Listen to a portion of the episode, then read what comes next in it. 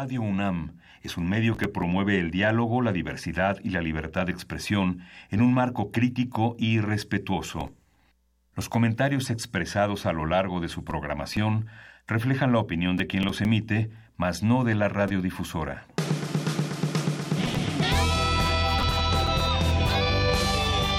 Prisma RU.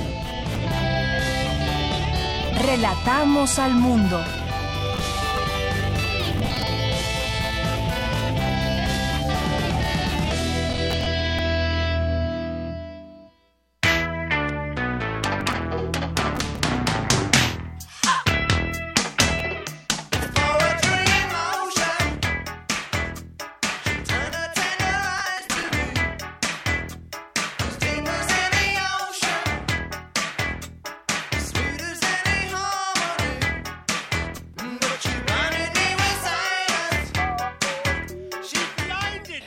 Buenas tardes. Qué bueno que nos acompañan a través de esta frecuencia 96.1 de FM de Radio UNAM.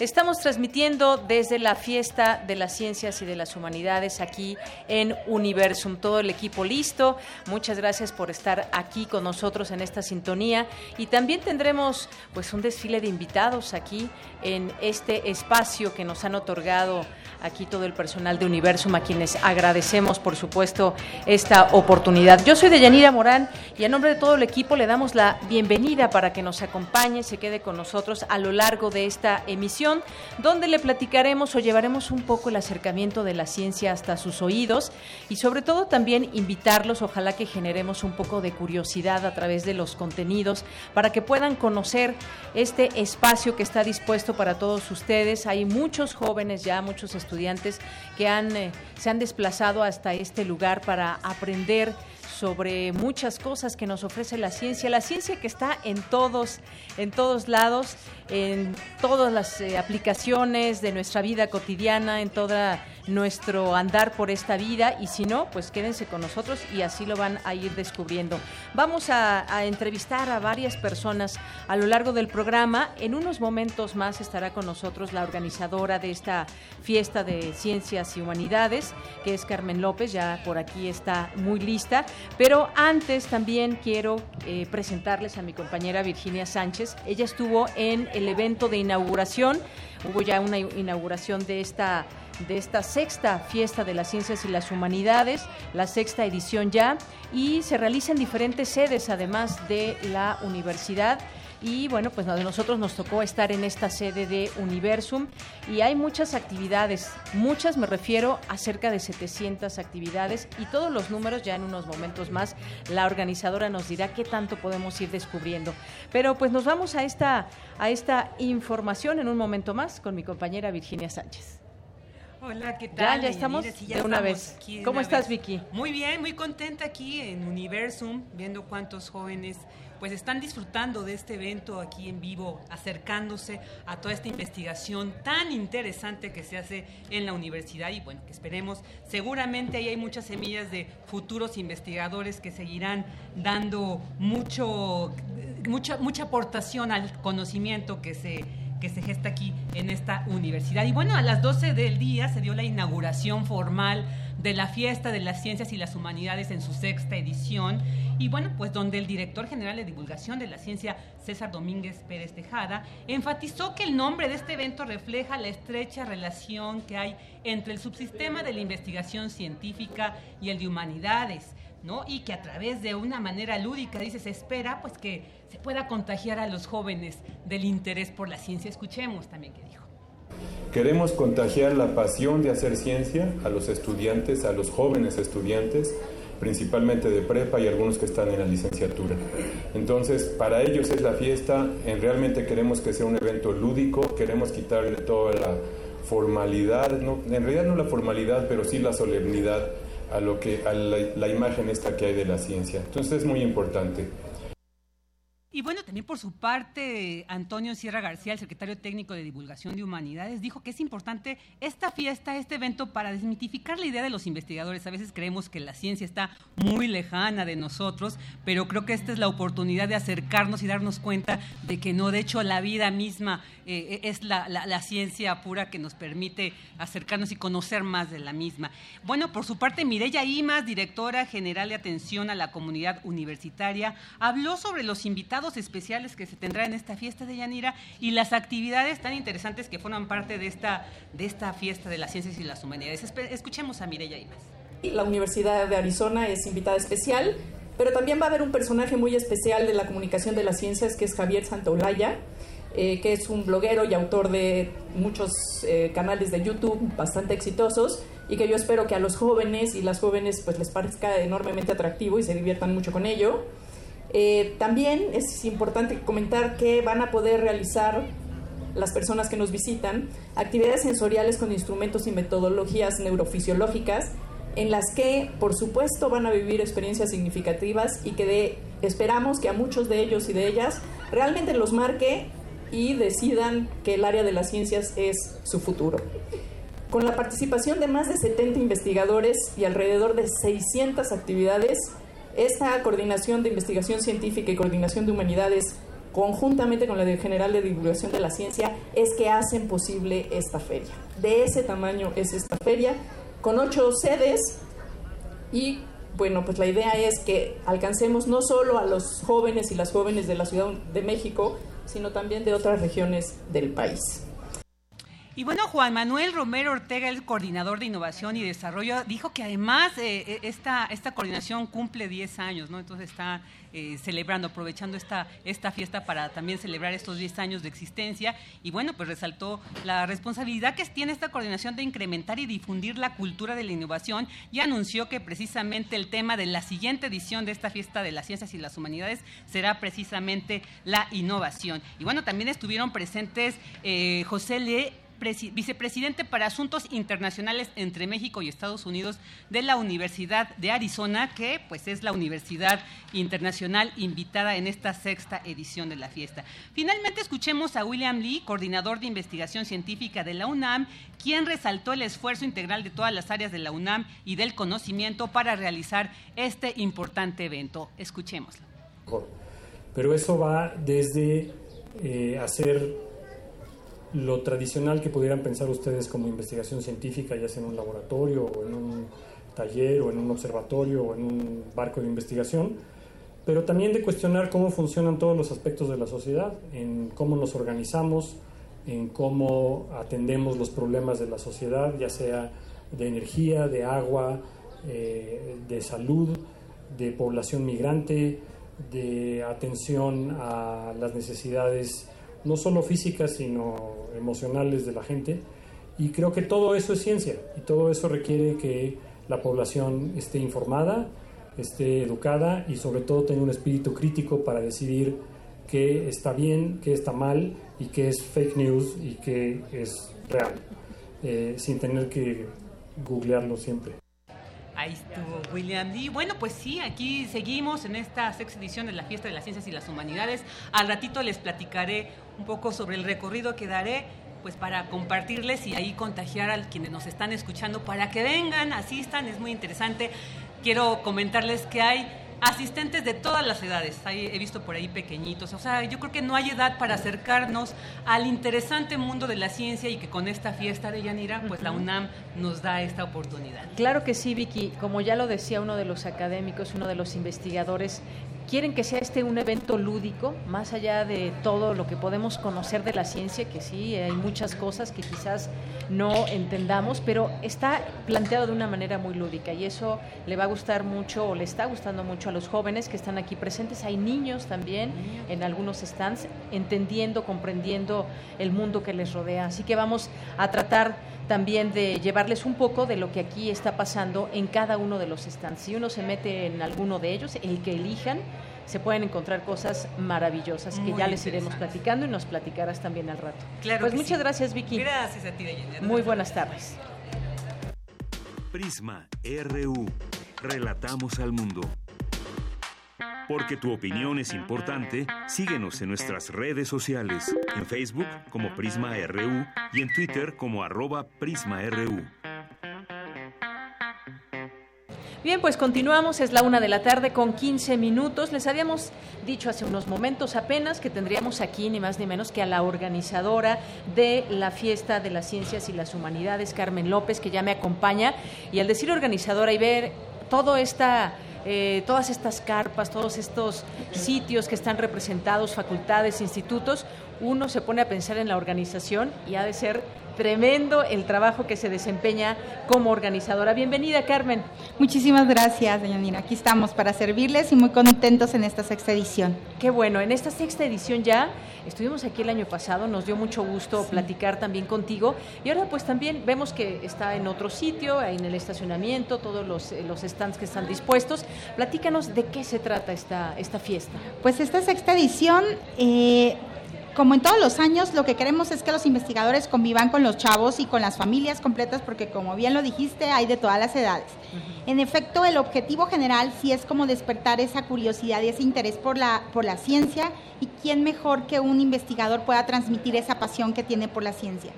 Es muy importante resaltar que, están pues de ciencias sociales y de y humanidades y de las ciencias exactas, o sea, convergen en un solo espacio y eso les, les agrada mucho a los chicos. Tenemos aproximadamente 97 eh, instituciones participando solamente aquí en, en, en Universum, en esta sede. Sin embargo, en las nueve, en las nueve eh, este, restantes tenemos en total 150 investiga digo, perdón, 1500 investigadores. Y bueno, la verdad es que estamos muy contentos porque cada vez estamos rompiendo estos paradigmas y estos estos mitos de que la ciencia es inalcanzable, porque, porque de alguna manera se están buscando estrategias, ahora sí que disruptivas, tratar de, a través del, del experimento de la demostración, de, de, una charla, no precisamente de una conferencia magistral, sino de una charla cercana, lograr que el investigador transmita todo su quehacer científico.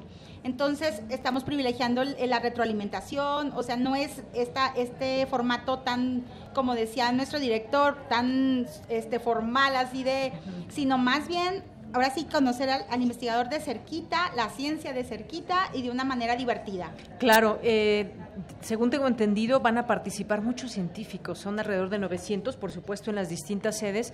Ahí, aquí muy cerca hay una, una carpa donde hace unos momentos estaba también una, una científica dando a conocer eh, aspectos sobre, sobre su tema. Y me gustó mucho la actitud también de, de los participantes porque eh, ellos preguntan, pueden resolver también sus inquietudes, sus, inquietudes sus dudas que tengan. Y, sobre todo esto que decías, esta fiesta está abierta para todos. Yo vi desde niños hasta gente pues, de todas las edades. Los experimentos son muy interesantes y muy ilustrativos para ellos. He visto, por ejemplo, ahí en la, en la parte de la Facultad de Química, cómo están hablando, por ejemplo, de la tinta invisible, cómo se hace y cómo con el calor puede emerger ya eso que estás escribiendo y muchas otras cosas. Ahí también está por ahí la Prepa 8 que tuve oportunidad de, ver. Exacto. Muy, es impresionante. De hecho, ellos cada año han participado con nosotros y ahorita tienen tres carpas porque realmente todo lo que hacen es de lograr que eh, o sea, la gente comprenda todo este proceso de plastinación es, es, muy interesante. Está también fisiología celular que habla como de esta parte de la cerveza y bueno, les da a probar, ay perdón, les da a probar como, o sea, ahora sí que es el tema de la fiesta es la ciencia de tus sentidos. Entonces estamos tratando que todo mundo de diferente manera acerque la ciencia pues a través de nuestros sentidos. De hecho tenemos tres carpas sensoriales en la explanada de Universum. Una es eh, de la, eh, la parte del gusto, eh, Otra es una, una, empresa que se llama, bueno, eh, este, compañía que se llama Sensorama, que nos está enseñando cómo, cómo la creación del universo a través de nuestros sentidos. De hecho, te ponen, te, te este, vendan y entras y tocas y sientes y demás. Y, y, bueno, y está Apple también, bueno, Education, pero desde la parte, pues obviamente la tecnología. Te ponen los visores 3D y bueno, este, vas como conociendo la ciencia a través de ello. Entonces, sí, queremos que la, que la gente que venga, que todas las familias, todos los chavos, se acerquen a la ciencia de una manera sensorial. ¿no? Exacto, y justamente el lema de este año es la ciencia de tus sentidos, y justamente es todo esto que, nos platicas. Es. que cómo se involucra la ciencia en nuestra vida, podemos descubrirlo a través de estos stands y a través de todo el material que traen, porque no solamente es que uno visite el stand y ya te vas con las manos llenas y con, eh, y con la cabeza llena de conocimiento también, y materiales que te están ofertando y que después esos materiales te van a llevar a otras consultas posteriores. No, y no solo es, es como sembrar la semilla por la investigación, eh, sino también detonamos vocaciones, porque en el momento que estás este, visualizando todas las disciplinas, pero ya in situ, ya que lo palpas, ya bueno, los chavos de pronto pues se dan una idea y se pueden visualizar como estos investigadores del futuro y, bueno, la verdad es que tocan la ciencia, o sea, no es recibir un programa de, o sea, con el programa, ahora sí que el plan de estudios, sino más bien vivir la ciencia. Entonces, creo que es una también una manera muy, muy este, importante de poder acercar eh, a los chicos todas las digo, la UNAM tiene 124 carreras y, casi todos se inscriben en 13 porque no conocen toda esta gama de posibilidades que tiene la UNAM. Así es. Oye, la ciencia y la tecnología, por supuesto que van de la mano. Eh, ya en la inauguración, que hace unos momentos nos platicaba nuestra compañera Virginia Sánchez, pues ahí mm, justamente los propios científicos son los que están de tú a tú con, con la gente y en donde nos resuelven esas preguntas. Y hay ocho sedes donde podrán estar muchos de ellos repartidos y hay muchos temas también. Aquí tengo impreso, por ejemplo, nada más lo de un día, que es el 26 de octubre, y son muchas charlas, muchas actividades. El día de mañana también es un buen día porque mucha gente, muchos jóvenes no van a la, escuela, y tienen oportunidad de venir aquí y estar todo el día. Carmen. a partir de las 10 de la mañana los esperamos a todos. Realmente sí, el sábado converge muchísima más gente y más familia, pero desde las 10 hasta las 6 de la tarde para disfrutar de la ciencia en todo su esplendor.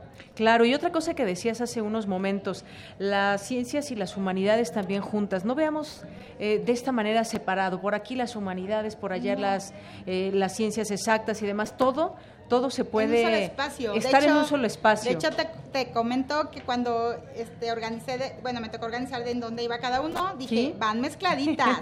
sí, ya nos dimos cuenta. Pusimos una de ciencias y una de humanidades, y, también están jóvenes, eh, jóvenes divulgadores que que la verdad son nueve grupos de jóvenes divulgadores que pues como son chavos, si están con otros chavos, pues de alguna manera hay como bastante empatía y también eh, un, un, grupo de niños divulgadores que se llama Grupo Sama, que también ves a los chiquitos transmitiendo la, la, ciencia y bueno, es maravilloso. Claro que sí. Y bueno, pues mucha gente también nos estará siguiendo, los estará siguiendo a través de sus redes sociales, a través de toda esta oportunidad que también le acerca a las personas a poder tener estos conocimientos. Hay un hashtag de la fiesta. Sí, el hashtag, si lo quieres decir. Sí, es el hashtag Fiesta CIH, que es de Ciencias y Humanidades, y Fiesta Incluyente también. Sí, este tema me gusta mucho que también podamos platicar. Sí, es, estamos muy contentos porque es la segunda vez que estamos eh, pues, ofreciendo una fiesta incluyente. Muchos de nuestros participantes están adaptando como actividades para todo público. Entonces, por eso mismo, bueno, tenemos como mucha cuestión eh, lúdica de que puedan tocar y así. Y bueno, vamos a tener una, una obra de teatro de seña y verbo que va a estar hoy a las, a las 5 de la tarde, si no mal recuerdo, 4 de la tarde. Y bueno, eh, es, es, un, es una obra de teatro para sordos y honestamente la UNAVDI, que es, es ahora sí que la institución que de alguna manera regula todas estas este, cuestiones para públicos con discapacidad, está presentando todo lo que, lo que hemos hecho en la UNAM para este tipo este, de actividades. Claro, también y acercar la ciencia a estas personas que a través de la ciencia puedan también tener eh, o sortear todas estas dificultades de personas que viven con alguna discapacidad. De hecho, hay muchas de pronto aplicaciones que uno no conoce, por ejemplo, de lenguaje de señas entonces eso está maravilloso, ya que cada vez tengamos más accesibilidad, ¿no? Claro. Oye, y también, ya se decía en la inauguración, y vale la pena comentarlo, va a estar el, el divulgador de la ciencia español Javier Santaolalla, que es especialista en física de partículas, bloguero y autor de canales de YouTube. Los asistentes se pueden registrar en el micrositio de este evento, que es www.dgdc.unam.mx, diagonal la fiesta, diagonal. También es un, evento importante para que se acerquen a través de esta manera que tienen los blogueros de pronto de, de meternos a su mundo, ¿no? La verdad es que Javier es impresionante cómo, cómo comunica la física eh, es una, un área, una disciplina compleja y él, de, como de una manera como stand-up, eh, la, transporta impresionantemente. El, hombre nos ha traído bastantes eh, problemas porque estamos un poco saturados en las redes sociales por él. Quiere Pero bueno, este, estamos muy contentos de que, de que llegó anoche de España y bueno, aquí lo vamos a tener. Hoy está en el Museo de la Luz a las 4 de la tarde. Y mañana a las, a las 2 de la tarde aquí, No se lo pierdan. Hoy a, la, hoy a las 4 de la tarde en el, Museo, de la, Luz. Mañana 2 de la tarde aquí en Universo. Así es. Bueno, pues Carmen López, no me resta más que agradecerte de verdad esta visita que nos haces aquí a este espacio de Radio UNAM, porque bueno, pues estás todo el día aquí pendiente de todas las actividades. Gracias por tu trabajo y pues que sea todo un éxito. Ya vimos que sí, empezaron con el pie derecho con la asistencia de mucha gente. No, pues ustedes, gracias por estar con nosotros. Esta es su casa y, y pues estamos para servirles. Muchas gracias. Carmen López es la organizadora de la Fiesta de las Ciencias y de las Humanidades. Porque tu opinión es importante, síguenos en nuestras redes sociales, en Facebook como Prisma RU y en Twitter como arroba PrismaRU.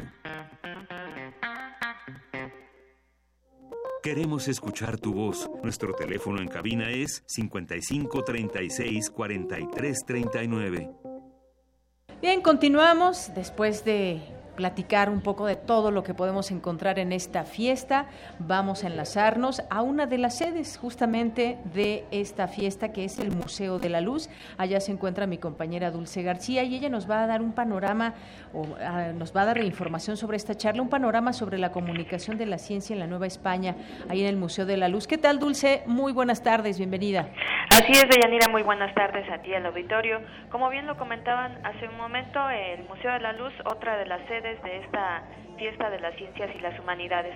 Y bien, Deyanira, esta mañana aquí se trató, pues, cómo hacer notar que la, la relación entre las ciencias y las humanidades, precisamente, una de las herramientas más prácticas para saberlo, aunque quizá no la más obvia, es la lengua. En este caso, la lengua española, y es que ya desde los primeros documentos redactados en la Nueva España se hacían presentes los temas científicos.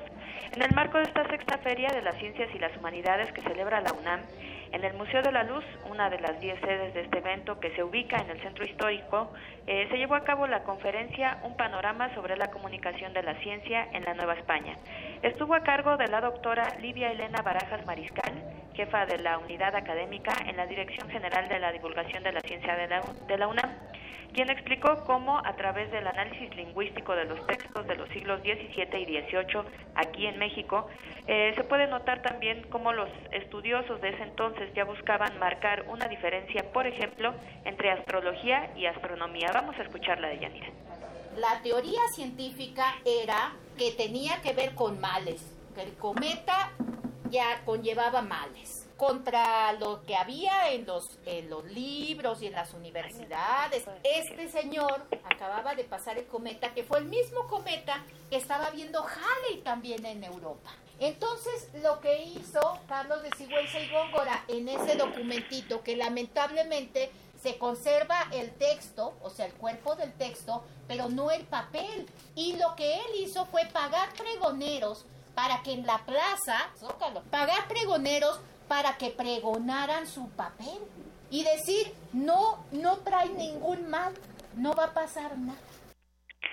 Deyanira, la doctora Barajas Mariscal explicó a un amplio público, conformado en su mayoría por jóvenes, que las observaciones astronómicas y demás tratados científicos tenían una estrecha relación con la manera en que se redactaban, pues de ello dependía la atención y seriedad que el público le diera a estas noticias de ciencia. Aquí sus palabras otra vez. Y Carlos de Sigüenza y Góngora escribe en la libra astronómica y filosófica, en la que sí de echa todos los kilos y es un montón de, mediciones ya con matemática, con física, con astronomía, hace también la separación clarísima entre astronomía y astrología. Ya dice, la astrología es otra cosa, esta es astronomía, y por supuesto que los cometas no van a hacer nada. Y aún aquí, en las espaldañas de la laguna, también aprendemos matemáticas. Entonces lo que provocaban estos documentos no era solamente lo que la población aprendía, sino el avance que había también entre los mismos académicos que había en la, en la Nueva España y que luego provocaba cambios en la misma universidad. Pues ahí, Deyanira, en esta conferencia se puede notar eh, astronomía, eh, lenguas, además de un poquito de historia también. Bueno, les recordamos que el Museo de la Luz es una de las 10 sedes de la Fiesta de las Ciencias y las Humanidades. Este se ubica en el centro histórico, a una calle del Templo Mayor, y mañana continuará ofreciendo actividades, entre las que podemos mencionar conferencias como la titulada La ciencia de las cochinadas, los mocos, a cargo de la maestra Marisol López o bien otra titulada Matemáticas Mayas que impartirá el profesor Brandon González. Es el reporte de Yanira. Bien, pues muchísimas gracias, Dulce. Sí, hay algunos títulos que nos llaman la atención, algunos títulos curiosos y bueno, pues ojalá que tengan todas mucha afluencia. Gracias, Dulce. Así es, Deyanira. Además, sirve de que se dan una vueltecita por el Zócalo. Gracias a ti, muy buenas tardes. Por supuesto, muchas gracias, Dulce García, nuestra compañera allá en el Museo de la Luz. Prisma RU. Relatamos al mundo. Porque tu opinión es importante, síguenos en nuestras redes sociales, en Facebook como Prisma RU y en Twitter como arroba PrismaRU. Bien, pues continuamos aquí en esta fiesta de las ciencias y de las humanidades en Universum, una de las sedes donde se lleva a cabo esta, este evento importante. Y ahora vamos a platicar con la doctora Morelia Camacho Cervantes del Instituto de Ciencias del Mar y Limnología. ¿Cómo estás, doctora? Bienvenida. Bien, gracias, gracias, Denis, por la invitación. De Yanira.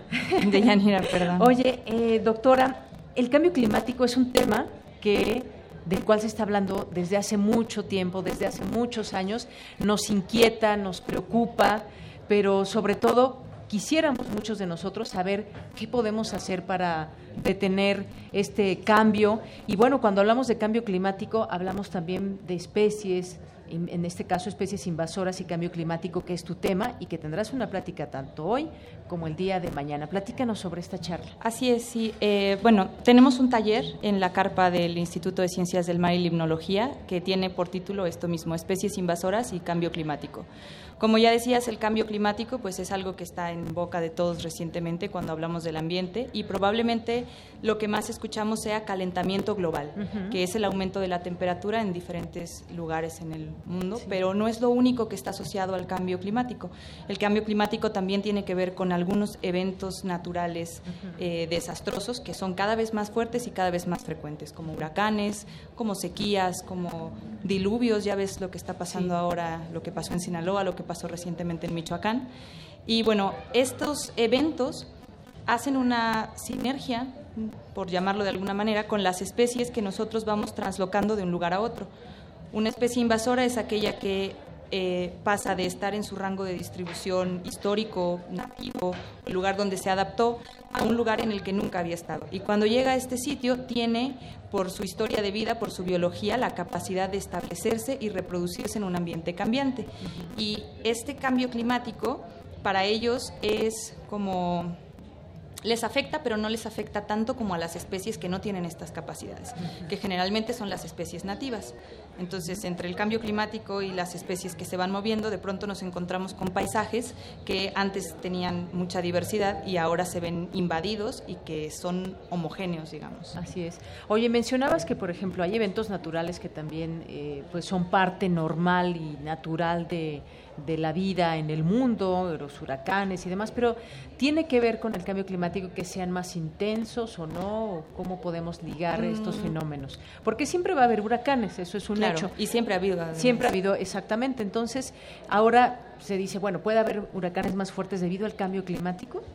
Sí, eh, bueno, el cambio climático es parcialmente responsable, digamos. Eh, lo que sucede es que nosotros hemos estado alterando los patrones eh, biológicos en el mundo, los ciclos, y entonces tanta contaminación que hemos arrojado a los mares, al aire, las urbanizaciones que hemos hecho, las deforestaciones que hemos hecho, provocan cosas como, por ejemplo, si talamos un bosque, la retención que hay de agua en el subsuelo de ese bosque se ve disminuida porque ya no hay raíces que retengan. Entonces, eso altera, por ejemplo, el ciclo del agua. Y al alterar el ciclo del agua podemos de alguna manera alterar otros ciclos que fueran más globales. Así es. Doctora Morelia Camacho, decías algo muy importante. Eh, de todos estos eventos, el cambio climático es el responsable. Pero ¿quién es responsable de que existe ese cambio climático? Nosotros, exactamente. bueno, más o menos. Nosotros, en una proporción importante, lo hemos acelerado. El cambio climático es algo que existe en el mundo desde siempre, ¿no? Siempre ha habido fluctuaciones en los diferentes sitios, siempre ha habido fluctuaciones en la naturaleza. Pero nosotros hemos hecho que estos cambios se vuelvan más acelerados y se vuelvan más intensos, porque nosotros, como decía hace rato, arrojamos al ambiente eh, contaminantes que antes no estaban, que no estaban como en esa proporción, digamos, si, es que ya existían, pero no en esa proporción. Así es, por ejemplo, me acuerdo ahorita de estas islas de plástico que cada vez estamos viendo más en, ah, zonas del mar, por ejemplo, que antes pues no, no, no se veían y se han ido acumulando. ¿Cuánto, ¿Cuánto tiempo tarda en degradarse, por ejemplo, el plástico que se arroja a la basura y a la vez esa basura puede llegar al mar? Es increíble lo que está pasando. De esas islas sí que somos 100% responsables. Eh, y bueno, el plástico puede tardar centenas de años en, degradarse, el unicel todavía más. Claro. Sí, y por ejemplo el tema del clima, yo no sé qué tanto tenga que ver todo este cambio climático y demás. Ya decías algunas inundaciones muy fuertes, no solamente en México, en otras partes del mundo. Aquí mismo, mira, yo recuerdo hace un año, justamente, no sé si tenga que ver o, eh, algo o no, pero teníamos un frío tremendo hace un año aquí, hacía mucho frío en eh, casi noviembre, estamos ahora en 26 de octubre, pero hoy tenemos un calor espléndido, ¿no? Estos días a comparación de hace un año. Pues sí, siguen siendo efectos del cambio climático. Algunas veces lo que sucede es que no son efectos que se vean en continuidad en los años, es decir, el año pasado hacía mucho frío, este año hace un poco más de calor. Pudiera ser que el siguiente año otra vez hiciera mucho frío, pero la cosa es que no se mantienen las temporalidades como solían ser. No sé si a lo mejor tus abuelos o tus padres te digan, ay, en mis tiempos las lluvias se terminaban en tal mes, mientras que ahora... En agosto. Y ahora estamos, hace unos días todavía estaba lloviendo de manera muy intensa. Así es. Entonces sí, esas cosas han ido, han ido cambiando. Bueno, pues entonces, a ver, eh, Morelia, me gustaría que invitaras a la gente que nos está escuchando, a la gente que se está acercando, que las invites a estas dos charlas que vas a tener el día de hoy y mañana, dónde y a qué hora. Eh, bueno, es, es, un taller, está desde las 9 de la mañana hasta las 6 de la tarde en la carpa 15, la carpa del Instituto de Ciencias del Mar y Limnología. Eh, nuestro taller es una parte, pero el instituto trajo varias cosas muy interesantes para mostrar, eh, la colección de quinodermos, por ejemplo. Y bueno, vamos a estar ahí. Nosotros traemos un juego de Jenga que representa una comunidad acuática y entonces tenemos además una de estas ruletas en la que van sucediendo eventos de cambio climático como los que platicábamos ahora y conforme suceden estos eventos se van alterando las poblaciones eh, de caricatura que tenemos en el Jenga hasta que eventualmente pues el Jenga se cae. Así que pues, bueno, pues de manera lúdica, como bien se decía hace unos momentos también en la inauguración, es que nos podemos acercar a la ciencia y en este caso al Instituto de Ciencias del Mar y Limnología, aparte de lo que pueden aprender, de lo mucho que pueden aprender dentro de este instituto. Así que acérquense, está, tiene, están aquí en todas las carpas, búsquenlo y en esa búsqueda encontrarán también muchas otras cosas. Así que, pues en este taller ya los invita la doctora Morelia, pueden participar. Muchas gracias. Gracias a ustedes. Gracias a la doctora Morelia Camacho Cervantes del Instituto de Ciencias del Mar y Limnología. Prisma RU. Relatamos al mundo. Porque tu opinión es importante, síguenos en nuestras redes sociales, en Facebook como Prisma RU y en Twitter como arroba PrismaRU. Bien, y ahora vamos a irnos a un tema un poco escabroso, por lo menos quienes hemos sentido terremotos, siempre pues nos provoca de pronto hasta miedo, pero es es importante conocer más de estos temas. ¿Por qué la Tierra tiembla? ¿Tiene frío? Mitos y realidades detrás de estos fenómenos.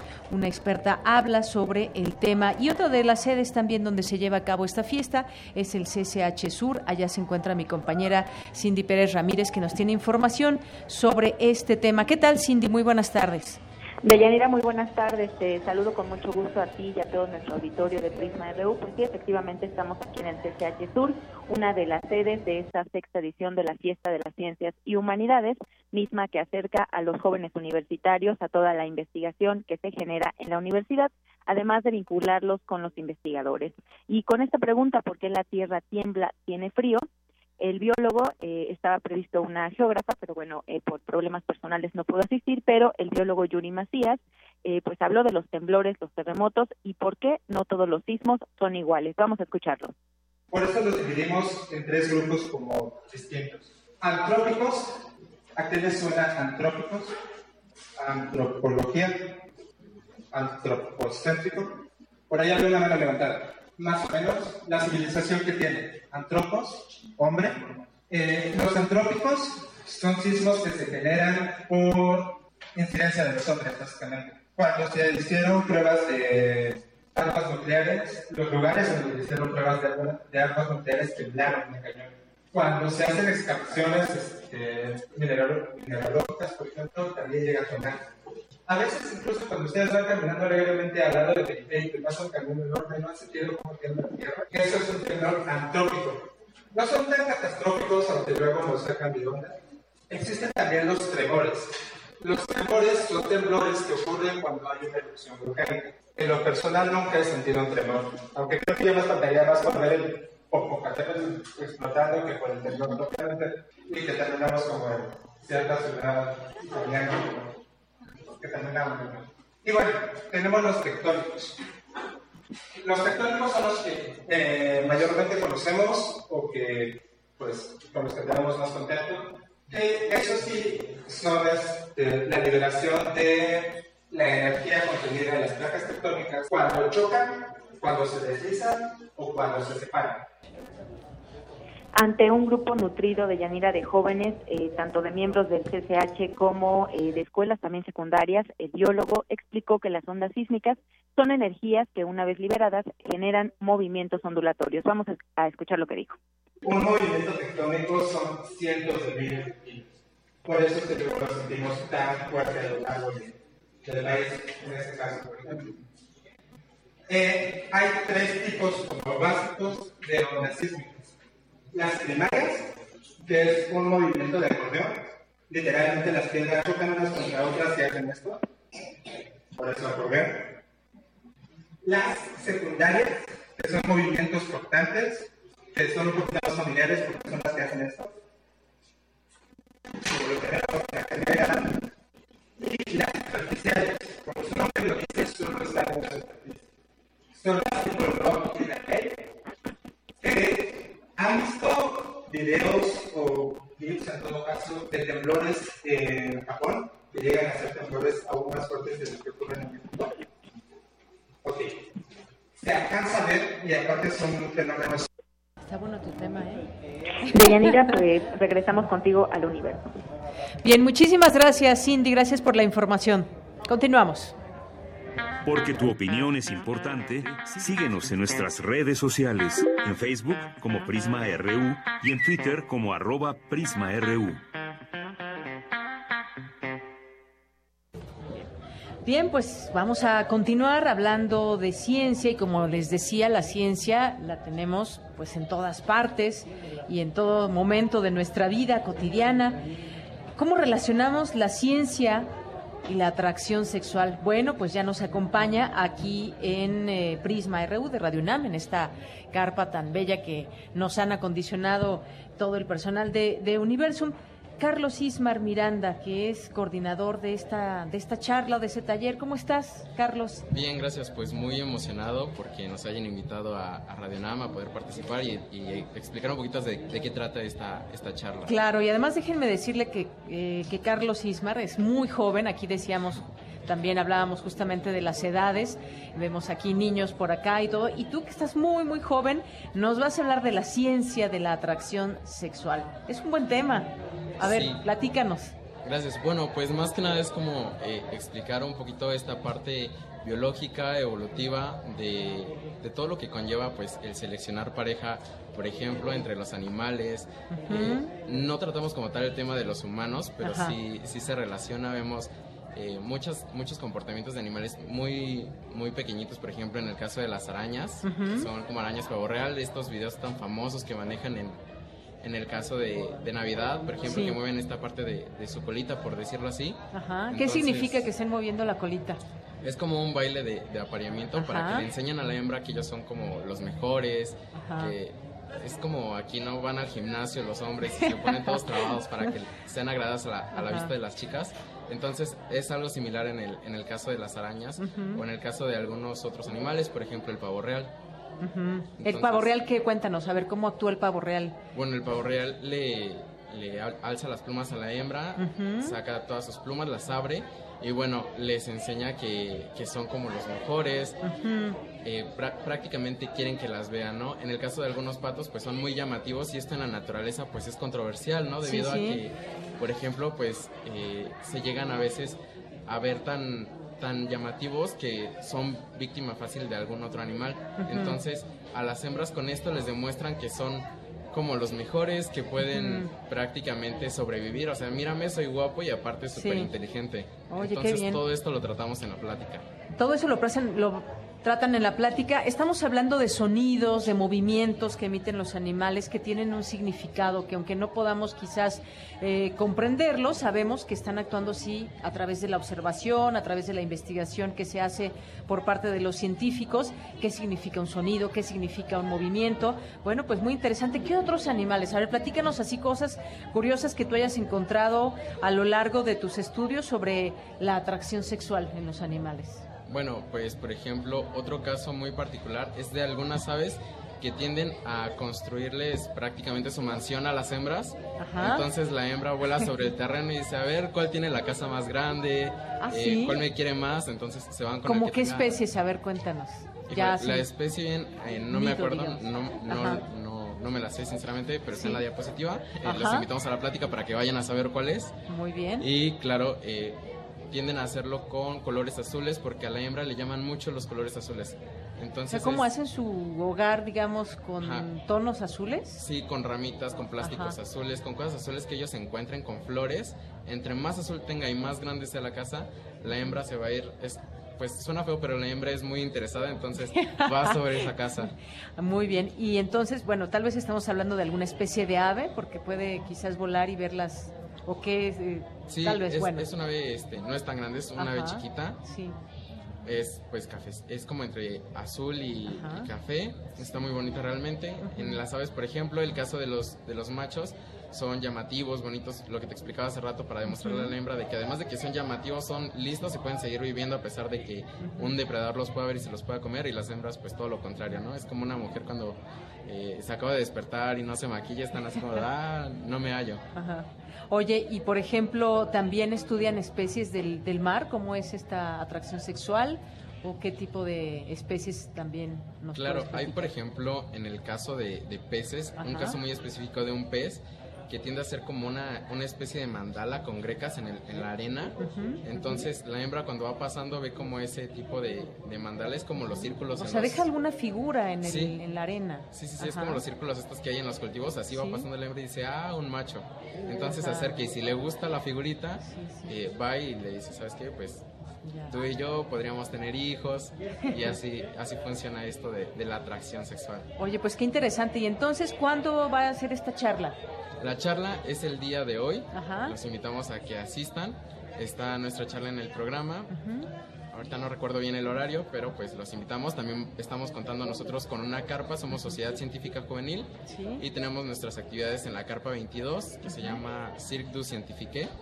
Estamos haciendo varios experimentos. Carpa 22, muy bien. Y bueno, pues a eso este, nos dedicamos prácticamente aquí en Ciudad de México. Somos una sociedad divulgadora y tenemos varias, varias sedes en, en México.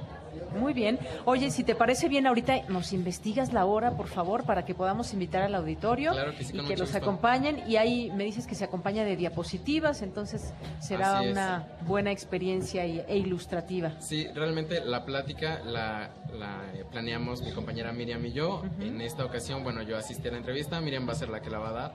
Es una ponente muy buena, realmente se van a divertir. Yo los invito a que asistan. Es una... ¿Se vale hacer preguntas? Sí, claro, todas las que puedan entre más preguntas para ella, mejor. Perfecto. Oye, Carlos y Ismar Miranda, muchas gracias por visitarnos aquí en, esta carpa de Radio UNAM, de Prisma RU. Ojalá que vaya mucha gente. Nos dices la hora en unos momentos más. ya nos dijiste la carpa, que es la carpa 22. ¿Y cuál es el nombre de la carpa?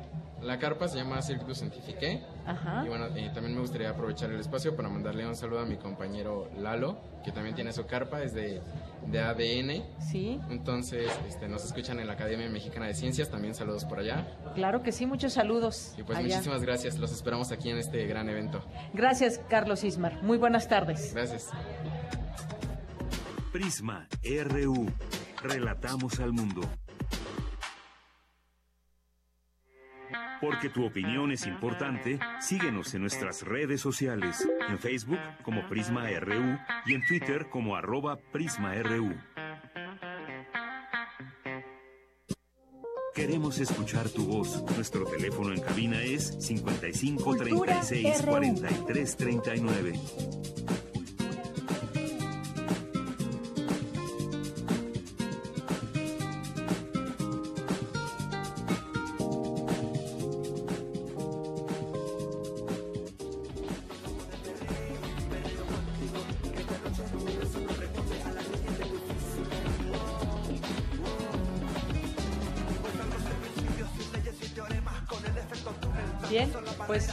Empezamos aquí también en la sección de cultura y también pues en todas partes hay ciencia. ¿Cómo estás, Tamara? Deyanira, muy buenas tardes a ti y a todos aquellos que nos escuchan a través de la frecuencia de Radio UNAM. Es un gusto saludarles desde esta sexta edición de la fiesta de las ciencias y las humanidades. Estamos aquí afuera de Universum, así que los invitamos a que se unan a, a toda esta fiesta que, bueno, acerca a la ciencia, a los jóvenes, a los investigadores, que genera una cultura también científica y además humanística. Estamos perreando así es, en Radio UNAM también suena el perreo.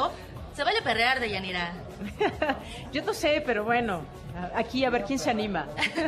pues es que esto es una fiesta. Iniciamos con perreo eh, y bueno, están escuchando a Javi Moreno y Javier Santaolalla. Este último es uno de los invitados a esta sexta edición de la fiesta. Javier es español, ya lo mencionaban hace ratito. Deyanira es español, es también doctor en física de partículas, es divulgador de la ciencia y videobloguero. Tiene un canal de YouTube donde explica de una forma bastante interesante y divertida la física. Y bueno, la fiesta comenzó ya muy temprano. Si ustedes vienen, pueden encontrar varias actividades en el estacionamiento y también dentro de Universum Museo de las Ciencias. Hay foros donde se llevan a cabo conferencias. Al mediodía acudí a una charla titulada El uso del humor como herramienta terapéutica. Una charla eh, no solamente interesante, sino también divertida. Y la verdad, en vez de venirles a, a, resumir lo que fue la charla, pues invité al ponente aquí a, esta, a este espacio y en la mesa de Prisma RU nos acompaña el maestro Jesús Enrique Vázquez Quirós. Él es psicólogo, investigador y también estandopero. Jesús, maestro, ¿cómo estás? Hola, muy bien. Este, se está metiendo un ruido muy raro, espérense. Eh, ay, ay, ay, vamos, ahí vamos. Se está viciando, se está viciando. Eh, es tu energía, maestro. No lo sé. este, ya. Está perfecto, se solucionó. Muy bien, estoy bien contento. Es la tercera vez que me toca estar en la Feria de las Ciencias. Es eh, ya casi parte del mobiliario, mi trabajo aquí. estoy muy contento. Ya tienes este número de. Ya, ya me inventarían aquí, ya. Este, me guardan en la bodega y todo. No, está muy divertido. Me gusta mucho venir a la Feria de la Ciencia. Y pues ahora traje este tema que llamó mucho la atención y pues a ver. Eh, Oye, a mí, a mí me llamó mucho la atención porque iniciaste esta charla justo con otra profesión que yo creo que también es como parte de tu esencia, ¿no? El stand-up, el humor. Pero a ver, platícanos eh, de esta investigación que tú estás realizando, ¿cómo funciona el humor en la terapia? Pues la, la, cuestión es que hay varios autores que se preguntan qué es lo terapéutico cuando van a la terapia y vieron en un estudio que el 30% de la efectividad de una, de una terapia eh, depende de la relación que haces con la persona que viene contigo, que le llaman eh, relación terapéutica y leí en muchos estudios que el humor es un catalizador de ideas innovadoras, es una forma de meter ideas que en otro momento generarían un prejuicio o una resistencia a, ver un panorama diferente. Entonces, en la maestría que estaba cursando, uno de los doctores me dijo, pues deberías este, ver cómo, cómo funciona el humor dentro de la, de la terapia y ver qué resultados obtienes. Y una de las cosas que me llamaron más la atención es que generaba que las personas fueran más constantes a terapia o que admitieran ideas que si hubiera si se hubieran introducido de una manera distinta hubieran resultado de plano eh, rechazadas. Entonces, cuando vi que el humor me permitía eso, pues, me picó la curiosidad. ¿Y, cómo es que llegas al stand-up? O sea, eres psicólogo, eres investigador, eh, eh, enfocado a, bueno, un enfoque sistémico de esta parte de la sociedad permite otras funcionalidades, porque aparte, bueno, también ya lo mencionaste tú en tu charla, tú tienes parálisis cerebral. Sí. Entonces, también tu investigación se, se enfoca a los derechos humanos. Sí, a la defensa de derechos de las personas con discapacidad y personalmente yo procuro que eh, se haga clínica psicológica con enfoque de derechos, o sea, no solamente para defender a los derechos de las personas con discapacidad, sino eh, mujeres, niños, adolescentes, personas indígenas, cualquier persona que pudiera ser socialmente considerada minoría o marginalizada. Eh, es como un poco también el enfoque que manejo. Y el humor, pues llevo cuatro años trabajando en, el stand-up. Y pues, pues, ya se volvió como parte de mi personalidad y cuando estudié la maestría hace dos años, pues a muchos profesores les llamaba la atención y me decían, este, que si no me interesaba como conjuntar estas cosas y al final pude encontrar de alguna manera y fue esta. Maestro Jesús Enrique Vázquez, bueno, yo estuve ahí presente en, esta charla y, haces un stand-up con chistes que abordan los prejuicios sobre la discapacidad también. Ese lenguaje. Sí, es correcto, porque algo, una de las posturas que yo tenía y que quería darle al público era que eh, muchas veces la, la única traba que, que, la sociedad tiene acerca de la discapacidad es el prejuicio, nada más. Un ejemplo que yo les ponía era, eh, algunas de las personas que asistieron a la conferencia me preguntaban, ¿Cuáles son las reglas de un simulacro de sismo para una persona con discapacidad? Porque uno de mis chistes evoluciona eso. Y yo les decía, son exactamente las mismas. El problema es que si estamos en este auditorio, no hay manera de que una persona con discapacidad pueda ponerse a resguardo por sí misma, porque socialmente no se pensó nunca en una persona con discapacidad. Y ya cuando vieron eso fue como, órale. Entonces el problema no es la persona, sino si es cierto, o sea, nadie de verdad pensó en, en incluir a alguien así. Entonces creo que la visión sistémica o verla como parte comunitaria sí es un sí es un detonante de ideas muy interesante para las personas. Y hablando de, ideas, bueno, pues con el humor, tú lo mencionaste muy bien, con el humor siembras ideas de una forma, como un elemento interactivo que además te lleva a la reflexión y a ser irreverente. Porque de repente estás en, bueno, a mí me pasó estar en la charla y es de, ¿de verdad me estoy riendo de esto? Exacto, es que esa es, la, esa es una de las risas que más me gusta provocar porque quiere decir que, que, me contrapuse contra un prejuicio que tenías muy firme. Claro. Y uno de los prejuicios más fuertes que se tienen es que pues, yo no me puedo reír del tema de la discapacidad. Hasta que un amigo comediante me preguntó, este, si tú cuentas un chiste y no me río, ¿te estoy discriminando o no te estoy discriminando? Sí. Y yo le dije, pues depende. Si soy comediante y no te dio risa, pues la culpa es mía porque es un mal chiste pero si soy, soy comediante y te dio risa y no te ríes, pues de alguna manera es más discriminatorio pues porque mi trabajo es ser comediante, independientemente de, la condición que yo tenga. Y crear la reflexión, en este caso tú lo haces a través del humor y creo que es una herramienta maravillosa, porque entonces esto te permite crear empatía con las personas. Y bueno, creo que todos en esta charla que se dio a cabo en, el, foro, foro de en el foro de química, creo que todos los chicos se fueron con esa reflexión, ¿no? Y te acercas de una forma, digamos, innovadora, que bueno, es a través de los chistes, a través del humor, hasta a través del stand-up y riéndose de uno mismo, ¿no? Que eso te crea también cierta seguridad. Sí, y, yo les decía, hablaba mucho de la irreverencia, pero hacía mucho la precisión de que se suele confundir irreverencia con anarquía, pero no. La irreverencia tiene que ver con eh, contraponerse a estas ideas que no se cuestionan, a empezarse a preguntar, ¿esto se puede o no se puede? Y el hecho de, de cuestionarlo ya es en sí mismo un acto irreverente.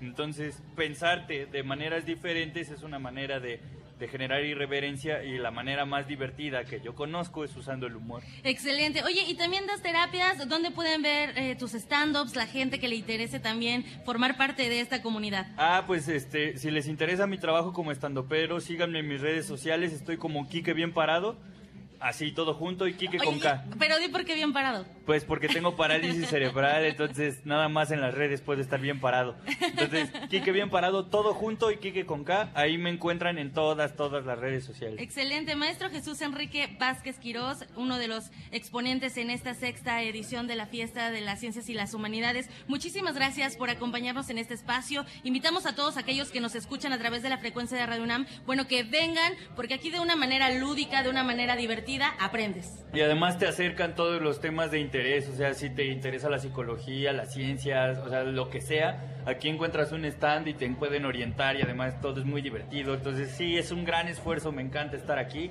Sí, láncense. Además hay muchos jóvenes, entre ellos tú que tienes 31 años y que ya estás haciendo muchas cosas. Basta ya. y bueno, Dayanira, pues los invitamos a que vengan, sigan en la frecuencia de este espacio porque todavía hay más información. Mañana les comento que viene Hocus Pocus, que es el, programa infantil de Radio UNAM. Entonces también los invitamos a que vengan y a que nos sigan ¿A qué hora? ¿De 10, ¿De 10 a 12? Ajá. Muy bien. Bueno, pues muchísimas gracias, Tamara. Gracias, gracias a Gracias a ti, maestro. Vamos a continuar por lo pronto. Vamos a ir un corte y regresamos a nuestra segunda hora de Prisma RU desde esta sede de Universum, la fiesta de las ciencias y de las humanidades. Tu opinión es muy importante. Escríbenos al correo electrónico prisma.radiounam@gmail.com. Prisma RU. Relatamos al mundo.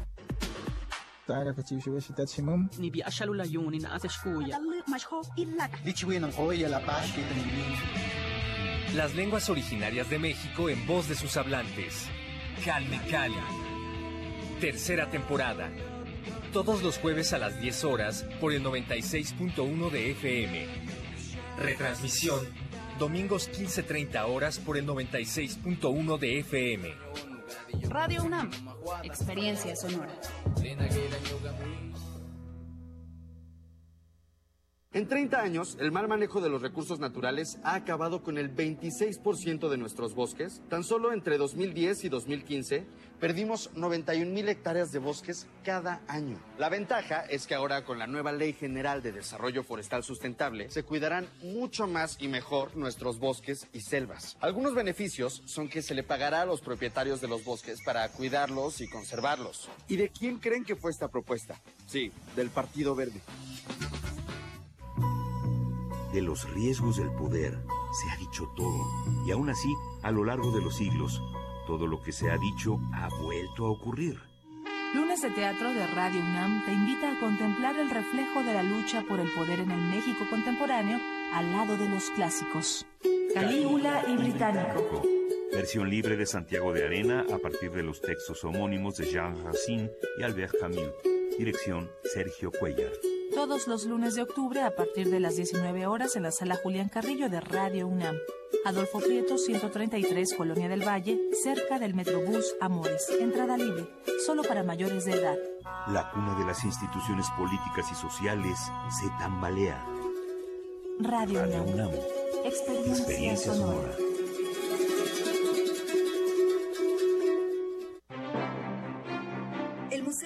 Cuevas exhibe In Memoriam, José Luis Cuevas, desde el origen, la primera retrospectiva que se realiza después del deceso del artista. La muestra se conforma por alrededor de 180 obras en diversas disciplinas y técnicas como pintura, grabado, dibujo, litografía. En la exhibición se pueden apreciar las etapas más relevantes de la trayectoria del artista. In Memoriam, José Luis Cuevas, desde el origen. Se puede visitar en el Museo José Luis Cuevas en el Centro Histórico de la Ciudad de México. Vértice experimentación y vanguardia, música contemporánea, literatura, danza y teatro experimentales, ópera, plataformas transmedia, técnicas vocales expandidas. Octubre 10 a noviembre 11. Cultura.unam.mx, diagonal, vértice. Invita Cultura UNAM. Porque tu opinión es importante, síguenos en nuestras redes sociales, en Facebook como Prisma RU y en Twitter como arroba PrismaRU.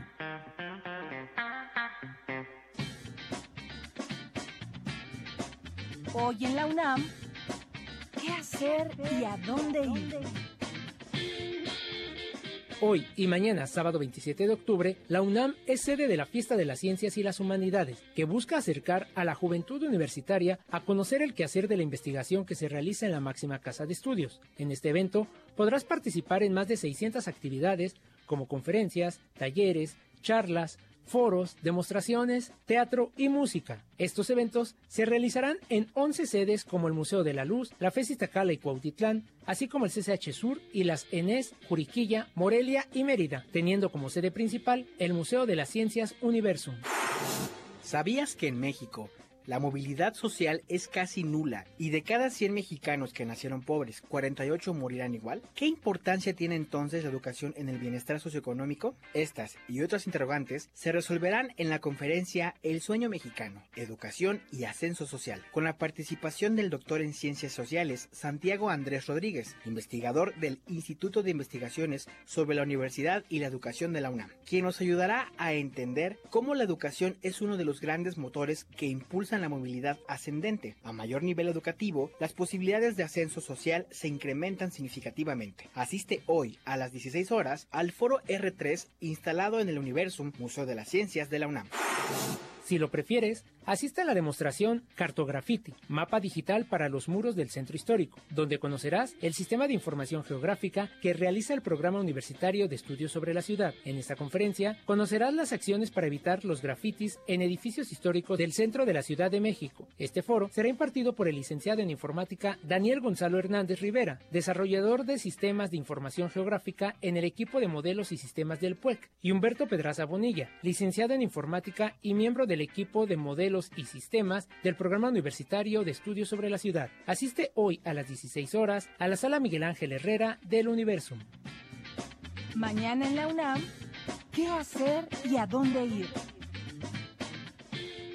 Mañana no te puedes perder el taller Chile, Mole y Diversidad, donde aprenderás acerca del mole, platillo típico del estado de Puebla, cuyo sabor característico es el resultado de un conjunto de ingredientes salados y dulces que reflejan la diversidad del estado y que integran parte de su cultura, cuya receta se va heredando de generación en generación. Este peculiar curso será impartido por la bióloga Victoria Adriana Ojeda Santiago y la química farmacéutico Sandra Monserrat Bautista Pérez. Asiste mañana sábado 27 de octubre a las 10 horas al Universum, Museo de las Ciencias.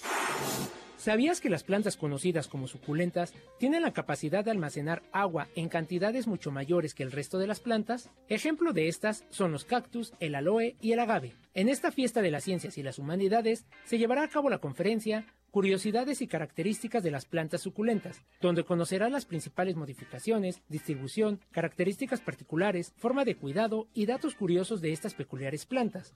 Asiste mañana, sábado 27 de octubre, a las 15 horas, al Museo de la Luz, ubicado en San Ildefonso número 43, Centro Histórico.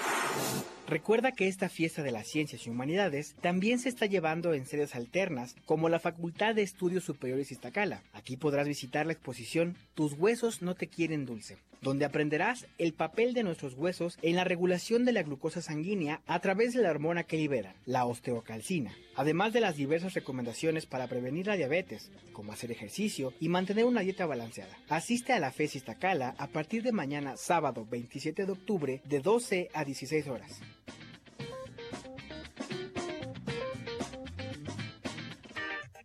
Continuamos y estamos muy contentos de seguir aquí en esta fiesta de las ciencias y de las humanidades y pues también recomendarles algunas de las charlas y actividades que hay, son muchas y nos gustaría que quizás eh, las revisen a través de la página de Universum, le dan ahí clic en cualquiera de las dos fechas, las de hoy, si pretenden venir el día de hoy, o el día de mañana.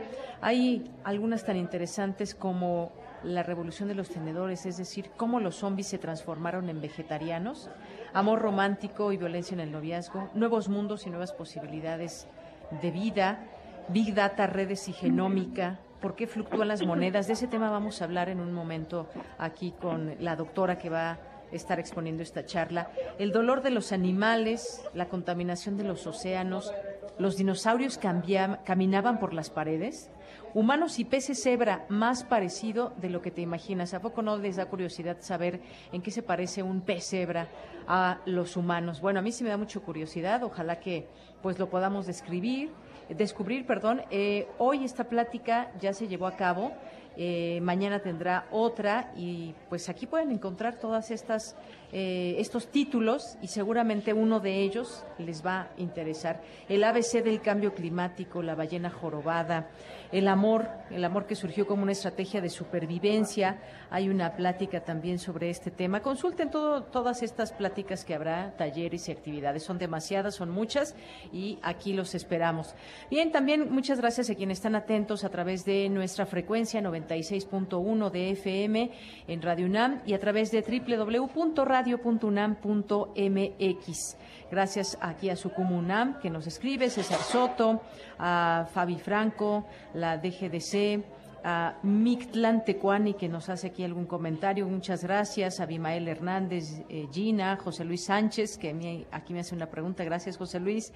Laura Itzel, voto informado, Guerrero L1X y todas las personas que se vayan sumando. Bueno, pues vamos a enlazarnos vía telefónica con mi compañera Cindy Pérez Ramírez. Ella ha estado allá en el CCH Sur, que es otra de estas sedes de la fiesta de las ciencias y las humanidades. Cachivaches y boquiches indestructibles, nuestra huella plástica en el mundo. ¿Cuál es el abominable origen y recorridos de estos artículos que inundan nuestros botes y mares? ¿Qué tal, Cindy? De nueva cuenta te saludo. Buenas tardes.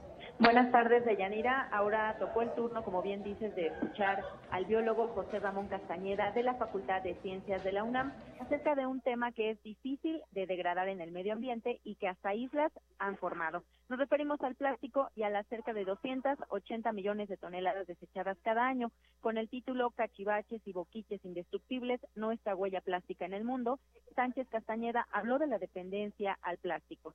Vamos a escucharlo. Muy mal visto usar popotes. Y hay unos lugares que incluso le preguntan a uno. Pero hubo una época, hace muchos años, en una galaxia muy lejana, no me sé. Hace muchos años estaba mal visto usar, bueno, no usar popote, porque las mamás que nos decían, no le tomes de ahí, está súper sucio ese vaso. O quitaban la taparrosca en refresco, inmediatamente era, no, pon el popote, porque no sabemos dónde estuvo ese vaso o ese refresco. Entonces, se suponía que era higiénico usar un popote. ¿Qué pasó después? ¿Qué nos dimos cuenta después? ¿Quién de ustedes se ha atrevido a explorar un vasito o una caja de popotes que esté en la taquería preferida de la esquina o cerca de su casa? ¿Quién se ha explorado, aventado ahí? ¿Qué, ¿Qué, han encontrado? ¿Qué maravillas han encontrado? Polvo, huevecillos de insectos, suciedad, ¿verdad? ¿Cuál fue la solución que se nos ocurrió? Más plástico, ¿por qué no? Y ahora nos dan los popotes envueltos en más plástico, porque claro, la solución para el plástico es usar más plástico. A manera de stand-up de Yanira Sánchez Castañeda también se refirió a los microplásticos y bueno, con, con esto, esto con el fin eh, pues de hacerles llegar el mensaje a los jóvenes. Vamos a escucharlo. Y se van haciendo pequeños plásticos, microplásticos, en todas estas islas de basura que yo les comento que hay. Y estos microplásticos, pues seguramente muchas especies las confunden con eh, toda la fauna o la microfauna que está en el mar, piensan que son plancton. Pero alguien de ustedes vio Bob Esponja, ¿se acuerdan de plancton? Bueno, pues, esos animalitos microscópicos, son los que muchos animales consumen, pues los confunden con plástico, no nos pueden digerir. ¿Qué sucede? Pues encontramos eh, mamíferos marinos como ballenas, delfines, ahogados por bolsas o por estos microplásticos, incluso aves. Pero entonces yo le estaba diciendo que, bueno, después de tanta tragedia, pues yo decidí cambiar de hábitos. Mi primer enfrentamiento fue encontrarme con las personas del café y entonces me sentí muy triste. Por fortuna, hubo otras personas que fueron bastante sensibles al tema e incluso me dijeron, te descuento dos pesos si me traes tu vasito si es chiquito o cuatro si es el producto eh, grande, ¿no? Entonces, hay unas personas que son más sensibles, otros simplemente te felicitan, pero hay otros que empiezan a tomar acciones. Deyanira, pues eh, tuvo mucha aceptación este estando, pero también, eh, como mencionaba hace un ratito, estamos escuchando a Tamara, esta es una nueva forma pues de dar los mensajes científicos. y pues bueno, las actividades aquí en el CCH Sur van a continuar. A las 3 de la tarde tendremos la plática Metodología para la Investigación Musical A las 4 estará la charla Geometría Mesoamericana, mientras que a las 6 de la tarde habrá una coreografía que mostrará estampas de la vida haitiana de Yanira. Muy bien, Cindy, pues muchísimas gracias por esta información y estas invitaciones que nos haces allá en CCH Sur. Gracias, buenas tardes. Buenas tardes. Prisma RU. Relatamos al mundo.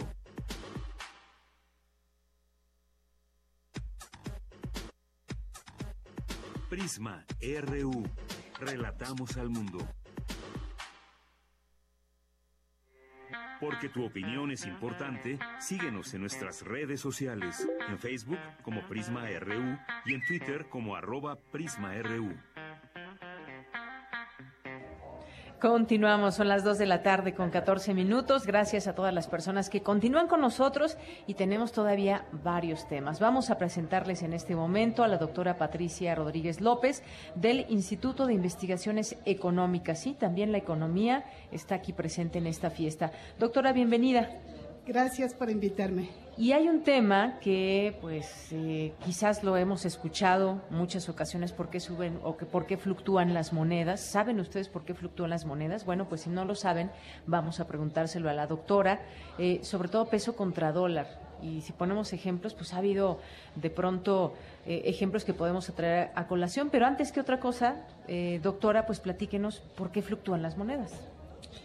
Bueno, eh, actualmente todos los mercados están interconectados, todos los países compran y venden, eh, se compran y venden unos a otros y se piden prestado.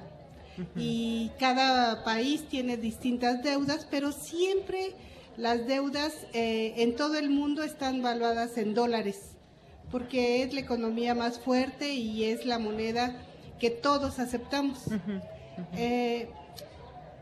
¿Por qué fluctúan las monedas? Depende de cada país y de cada economía.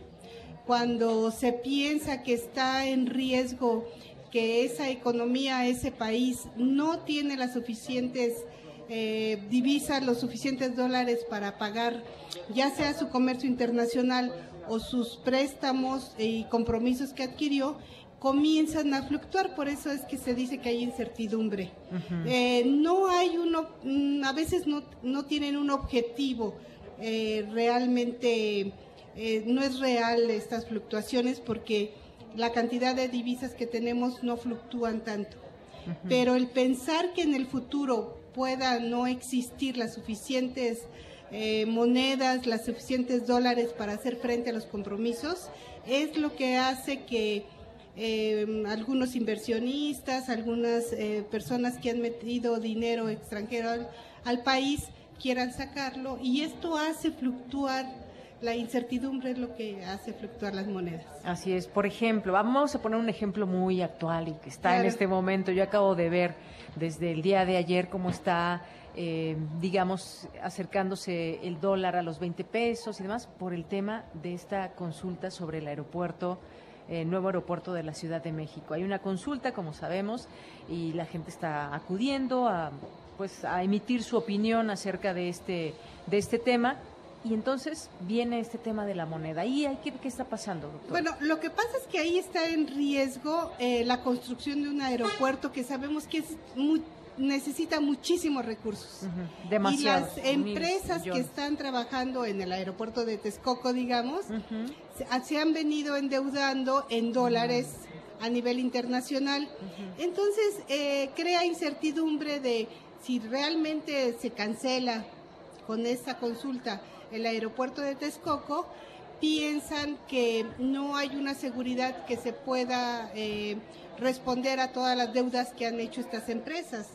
Y yo creo que esa es la incertidumbre que existe y no hay un plan como que ve todavía para ellos muy claro. Aun cuando se ha dicho que sí se les va a apoyar si se cierra ese aeropuerto, todavía no queda muy claro y por eso es que se piensa que no se va a poder pagar todas las deudas que han adquirido las empresas y el gobierno para este proyecto del aeropuerto. Digamos que hay mucha especulación. Hay mucha especulación. Eh, el mercado de especulación de las monedas se basa en este tipo de, pues no hay una cuestión objetiva, digamos, pero sí en esta percepción de que puede haber peligro Así es. Y bueno, también ha habido otros momentos, este fue solamente un ejemplo, cuando son momentos de elecciones y de pronto pues también se dan estas especulaciones, dicen es que si gana tal o cual candidato, el, el dólar se va a disparar y entonces la economía del país va a irse a pique y un montón de cosas que nos dicen y de pronto pasan las elecciones y no pasó tanto, ¿no? Bueno, eh, es que o no eh, pasó nada. o, bueno, siempre el tipo de cambio se devalúa, ¿eh? Ajá. Poco a poco va tomando como pisos distintos. Ahorita no creo que ya regresemos a menos de 19 pesos. Y hace como dos años estábamos como a 14, digamos. O sea que es algo un, siempre un movimiento normal hasta cierto punto. Y solamente noticias como que cayó el precio del petróleo, que es lo que vendemos a nivel mundial, o que hay un cambio de gobierno en donde no hay certidumbre porque se piensa que a lo mejor no va a querer pagar o no va a obtener tantas divisas como son necesarias para pagar, es cuando comienza a haber esta incertidumbre en los cambios de gobierno o eh, cuando, no sé, esta vez que se anunció que ya no vamos a vender tanto petróleo al exterior, como casi fue un comentario, sí. Eh, sí creó incertidumbre de si no va a vender México petróleo al exterior, bueno, entonces puede crecer el precio del petróleo a nivel mundial porque no va a haber ese petróleo, ¿no? O México eh, ya no va a tener las divisas por venta de ese petróleo. Y realmente nos, para, no, nos parece hasta irracional que se piense eso, pero los mercados, como dicen los inversionistas, sí están considerando eso para meter el dinero o sacarlo. Ahora, ¿cómo lo padece la gente? Es decir, cuando hay esta fluctuación y que sube el dólar y demás, pues todo se, también todo va subiendo, los precios me refiero. Eh, ¿cómo, cómo, ¿Qué tanto impacto tiene también en la, en la población? No, eh, ese es uno de los grandes problemas de México y de muchos países como México porque nosotros tenemos que comprar forzosamente maquinaria, insumos, tecnología en general para producir lo que producimos. Dependemos de eso. Entonces, cuando se devalúa nuestro, nuestra moneda, nuestro peso, las importaciones se nos encarecen muchísimo. Y eso hace que los precios de eh, ya de las mercancías, digamos, internas, aumenten porque pues se encarecen porque eh, devaluamos nuestro peso. Y eh, entonces existe inflación. Y sabemos que los salarios más bajos, los ingresos más bajos, son los que más sufren cuando ya no pueden adquirir con el mismo dinero eh, lo mismo que adquirían anteriormente, porque los precios aumentan. Entonces sí hay una repercusión y por eso en México tememos tanto a las devaluaciones, Claro. porque hemos sufrido muchísimo eh, con inestabilidad del tipo de cambio y las devaluaciones. Digamos que entonces en este momento en México estamos viviendo un momento pues natural en esta mm, donde muchas cosas eh, o mucho dinero está en juego con este aeropuerto y por eso existe esta especulación. Así es, México yo creo que es uno de los países que más está sufriendo porque eh, a nivel mundial hay muchos problemas y internamente pues está el cambio de gobierno. Entonces esas dos cosas se están conjuntando y la moneda está fluctuando mucho y crea incertidumbre para todos. ¿no? Claro, eso por lo que eh, lo, lo que pasa en México, pero si nos vamos a otros países, como el caso de Venezuela, que también su moneda está de- devaluada y de pronto hacen otra moneda, una criptomoneda y el petro, no El me acuerdo, petro, el petro, el petro exactamente, ¿qué pasa en esos lugares? Por ejemplo, donde la economía, pues la inflación y todos estos movimientos que hay sociales. ¿Qué Bueno, pasa ahí, no tenemos ejemplo? comparación. No, no, no, por Eh, Venezuela es el extremo. Bueno, nos quieren comparar muchos, ¿eh? pero bueno, no hay, no hay comparación. Nos los dice usted que, que sí conoce de estos Sí, temas. no, de es que. Venezuela es el extremo. No, no, este, tiene una inflación, digamos, de un millón, que, Sí. que eso qué significa, ni siquiera sabemos bien eh, qué significa tener una inflación de un millón. Y ha tenido un, eh, una política de tipo de cambio muy mala durante muchos años. Entonces ya se salieron como de control todas estas variables y digamos por eso no se puede control, no se puede eh, estar comparando porque México de todas las maneras que lo queramos ver, sí. Eh, sí es una economía más o menos organizada, bien administrada en términos generales y las fluctuaciones eh, varían poco, digamos, no es, no es tan fuerte. Eh, en economías como Venezuela realmente no se tiene ningún control y no es que estén fluctuando, no es que esté fluctuando su moneda, sino que está en total declive. Tan es así que ahora sacó, sacaron esta idea de generar eh, el petro para atraerse recursos, pero es una política fracasada desde eh, antes de que se inicie, ya son cuatro veces que la anuncian y nadie conoce los petros y nadie va a apostar por una moneda en la que no tiene solidez, digamos, institucional. Así es. Y bueno, pues todo mundo quisiera tener una moneda fuerte, que el país tenga su moneda fuerte, que no se devalúe y esto tiene, pues depende de muchas cosas. Necesitamos esta estabilidad y qué tanto depende también, o en todo depende de esas decisiones que se hagan, pues desde quien lleva el timón de un país. Me refiero a un presidente, a sus secretarios que están más cercanos en el tema, por ejemplo, la Secretaría de Economía, la Secretaría de Hacienda. ¿Qué tanto tiene que ver? ¿Cómo le, cómo le debemos hacer en México? Para que nuestra moneda sea fuerte? Bueno, eh, México tiene instituciones bastante sólidas. El Banco de México, la Secretaría de Hacienda realmente eh, son instituciones sólidas históricamente. Y aun cuando sí ha habido políticas erróneas económicas, creo que le, todavía les creemos y a nivel mundial les creen. Entonces, esto es fundamental para seguir avanzando. Eh, yo creo que seguir como un poco estamos y en los nuevos gobiernos se adapten y conozcan y que sepan hasta dónde un presidente realmente puede decir que estamos en bancarrota o no, el compromiso que esto quiere decir a nivel internacional y nacional. Entonces yo creo que están en un aprendizaje ahorita, esperemos al primero de diciembre que realmente se asuma y que se vea la responsabilidad de cualquier declaración que haga, ¿no? Yo creo que mm, tenemos que esperar un poco a, ver qué pasa, pero eh, cualquier declaración de un presidente o un secretario o alguien del Banco de México, pues es muy fuerte y es definitivo.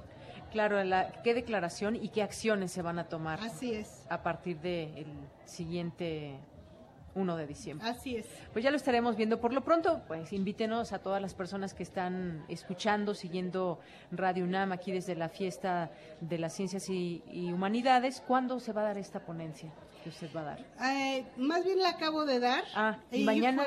Eh, no, hoy, hoy, di la charla sobre esta ponencia y les comentaba que hubo mucho interés, estuvo muy lleno y hubo muchas preguntas y eso pues esto para nosotros los investigadores, la gente que estamos aquí en, también en la docencia, pero a nivel de posgrado, pues es bastante reconfortante ver que a los chicos de bachilleres, eh, de CCH, de prepas, pues les interesa este tema, ¿no? Claro, que qué bueno que hubo muchas preguntas porque eso significa que se interesan en el tema y que, pues bueno, eso eso genera, el tener ese conocimiento, pues genera que estemos informados y la información, pues vale mucho en estos tiempos. Así es, sí. Pues doctora Patricia, muchísimas gracias por estar aquí con nosotros. A ustedes. Gracias. Muy buenas tardes, Patricia Rodríguez López del Instituto de Investigaciones Económicas de la UNAM. Porque tu opinión es importante, síguenos en nuestras redes sociales, en Facebook como Prisma RU y en Twitter como arroba PrismaRU. Queremos escuchar tu voz. Nuestro teléfono en cabina es 55 36 43 39. Bien, ¿y qué les parece si nos enlazamos a estos pasillos donde podemos encontrar stands, podemos encontrar conocimiento, la ciencia en nuestras manos, la ciencia que nos la acercan de manera lúdica, de manera interesante, de manera que nos pueda hacer interesarnos a su vez por otros temas. En este, en este recorrido por la feria, que creo que ya todos los que estamos aquí de Radio UNAM hemos hecho en alguna medida, pues ahora vamos a enlazarnos con mis compañeras Virginia Sánchez y Tamara Quirós, que se encuentran allá, en, ahorita nos sitúan exactamente dónde se encuentran y que nos platiquen qué han visto. Muy buenas tardes, Vicky, Tamara, buenas tardes. Hola tal? ¿Me escuchan bien? Bueno, pues estamos en este recorrido muy interesante, de como dices, de una manera muy lúdica nos estamos acercando a muchas investigaciones que hacen los diversos institutos de la universidad y ahorita estamos situados en el Instituto de Biología donde, bueno, estamos viendo cosas increíbles, ¿verdad, Tamara? Estamos frente a una representación de la colección nacional de ¿Qué tal lo que estamos viendo? Así es, bueno, nos acercamos a este stand precisamente porque veíamos que había muchos jóvenes y la verdad es que, como dicen, la curiosidad mató al gato o tal vez no. Y estamos acompañadas, estoy viendo frente de mí un armadillo, también hay un tlacuache, hay un letrero que dice no tocar y es importante no tocar porque también se puede aprender así. Y de Yanira, amigos de Prisma RU, bueno, les comento que estamos aquí con Benito Alonso Cabrera. Él es parte del equipo representativo de Nacional de Mamíferos. Y bueno, Benito nos va a platicar un poco de todo lo que vamos a encontrar en este stand. Claro, pues un poquito de problemas en la comunicación. En un momento nos enlazamos otra vez ahí con en este stand donde, donde nos iban a platicar de algunas especies.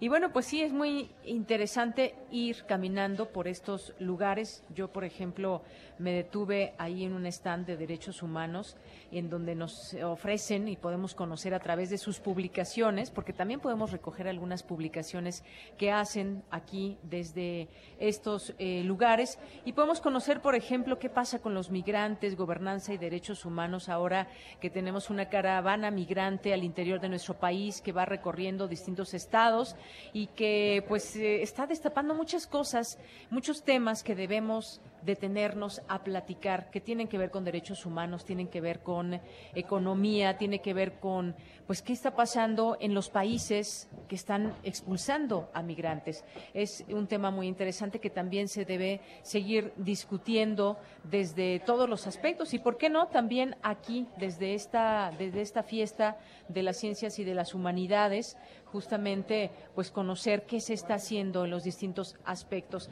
Hay distintos stands, me gustaría, aquí tomé varias fotografías, me gustaría platicarles y darles los nombres de algunos de estos stands que pueden visitar tanto el día de hoy como el día de mañana que, eh, miren, por ejemplo, aquí justamente nos decían están, eh, por ejemplo, de química, muy interesante. Si van al stand de química, busquen al doctor Galván.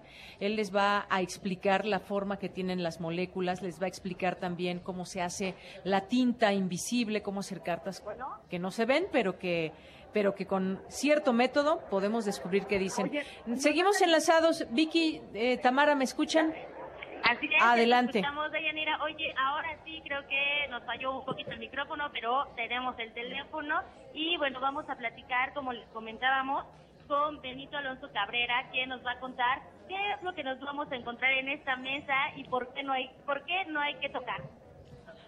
Bien, eh, aquí, aquí en esta mesa podemos ver una representación, una pequeña representación de todos los mamíferos que se encuentran en México, algunos de hecho, no son todos, podemos ver primates, eh, roedores, conejos, carnívoros, insectívoros, y muchos eh, edentados como, el armadillo.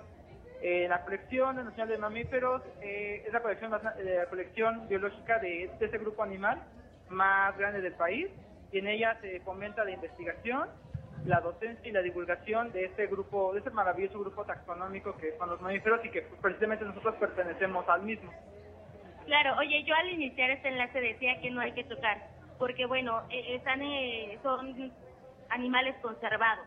Así es, es que, bueno, muchas veces este, no somos las pieles se, se pueden llegar a maltratar, se pueden ensuciar y pueden llegar a perder el pelo por eh, la, el, la, gran cantidad de que la gente lo está tocando con los dedos, la grasa de las manos, puede deteriorar el material de la colección.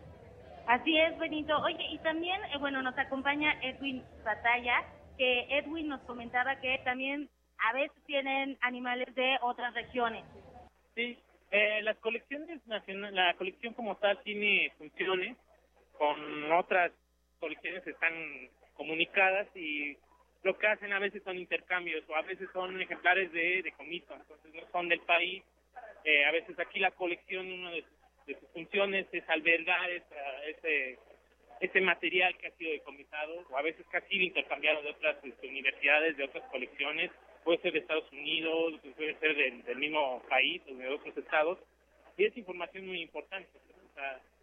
todo esto sirve para docencia, sirve para investigación, eh, sirve para divulgación.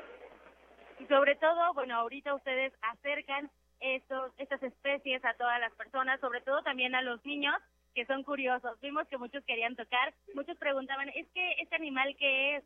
Y también estamos viendo, ¿qué más vemos por aquí? Bueno, es que estamos viendo un frasco grandote como es un chango, es un mono aullador, wow. Cuéntenos qué hace este ejemplar tan interesante aquí, para qué sirve pues, conocer de, esta manera esta especie. Bueno, a veces eh, hay otras colecciones que, trabajan con otros grupos, en este caso el mono aullador es, se trabajó con parásitos, eh, igual se recolectó toda la información. Es muy importante conocer esto porque mucho tiene que ver con salud pública, ¿no? Eh, y precisamente en toda esta información está asociada con otros grupos de investigación. Eh, la Colección Nacional de Mamíferos no solamente está aislada, eh, también tiene contactos con los del mitos, con los de Acaros. Toda esa información sirve para hacer trabajos. Oye, Edwin, y también bien interesante porque estos parásitos los vamos a ver bajo la lente del microscopio. Sí, este, mis compañeros, este, ellos están especializados en el grupo y sí, exactamente, son interesantes. Excelente, bueno, también van a ver murciélagos en las paredes, también van a ver, eh, bueno, a un grupo de estudiantes que, bueno, están trabajando y que acercan a los jóvenes, a todas las familias que quieran venir aquí al stand del Instituto de Biología. Estamos enfrente del Instituto de Química, del stand del Instituto de, Química y el de Física, para mayor referencia. De Yanira, y bueno, pues agradecemos mucho a Benito Alonso Cabrera y también a Edwin Batalla, ambos partes del equipo representativo de Colección Nacional de Mamíferos, por este recorrido sonoro que nos hacen por esta mesa. Vengan, de verdad está muy interesante, ¿verdad? Está muy interesante. Además, detrás de ellos estoy viendo también unos murciélagos, no hombre, o sea, toda la diversidad de esta fabulosa especie. Entonces, yo creo que es una oportunidad esta fiesta de las ciencias y las humanidades para conocer de cerca a todas estas especies que forman parte de las investigaciones tan interesantes que realizan institutos como el de biología, donde nos encontramos ahorita. Así que una invitación, porque no solamente es este instituto, sino muchos más, que como este que les hemos detallado, tienen una, una muestra clara, palpable, material de todo el trabajo tan interesante que realizan, pues en beneficio de la ciencia. Vengan a la fiesta, todos son bienvenidos, las puertas de la UNAM siempre están abiertas para toda la comunidad. Así que, Deyanira, te regresamos los micrófonos allá donde estás tú situada afuera de Universo. Claro que sí, muchísimas gracias a ambas, Vicky y Tamara, por esta información, este recorrido de lo que puede uno encontrar entre los pasillos. Fíjense que también el papime, que es de la Prepa 8, tienen eh, algunas especies y bueno, pues ahí sí se pueden tocar, según me dijo eh, Itzel, que está ahí encargada de este stand. Así que pues también pueden visitar este, este stand y conocer de estas especies, cómo es que pueden disecarlas y la importancia de que preservemos pues las especies que hay en nuestro país. Bien, pues tenemos también, yo les quiero decir rápidamente, hace unos momentos los invitábamos a la ciencia de la atracción sexual que se va a llevar a cabo mañana a las 11 de la mañana y es en el foro anexo, nos quedaron de decir la hora, pues es a las 11 de la mañana, la ciencia de la atracción sexual, donde hablarán pues de todo este tema eh, sexual entre las especies animales. Bien, y también les queremos hacer una invitación que nos envíen por aquí en la comunidad zapoteca de Calpulalpan, que se llevará a cabo el Taller Nacional de Bosques para el Buen Vivir los días 26 y 27 de este presente mes. Habrá organizaciones de productores y de la sociedad civil, instituciones académicas, consultores. Esto allá en Oaxaca ya nos tendrán información de pues de qué se llevó a cabo para preservar también nuestros bosques. Continuamos. Tu opinión es muy importante. Escríbenos al correo electrónico prisma.radiounam@gmail.com.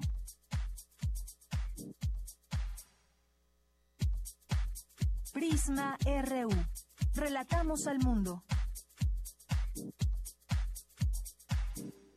Bien, continuamos y en estas pláticas que hemos tenido muy interesantes con quienes son parte de esta fiesta y que tienen a su cargo pues dar alguna charla, algún taller, nos acompaña ahora el maestro Humberto Mancilla Alonso, que es ingeniero en mecatrónica de la Facultad de Estudios Superiores Aragón y nos va a platicar sobre el desarrollo de productos mecatrónicos y su impacto en la vida de las de la comunidad mexicana.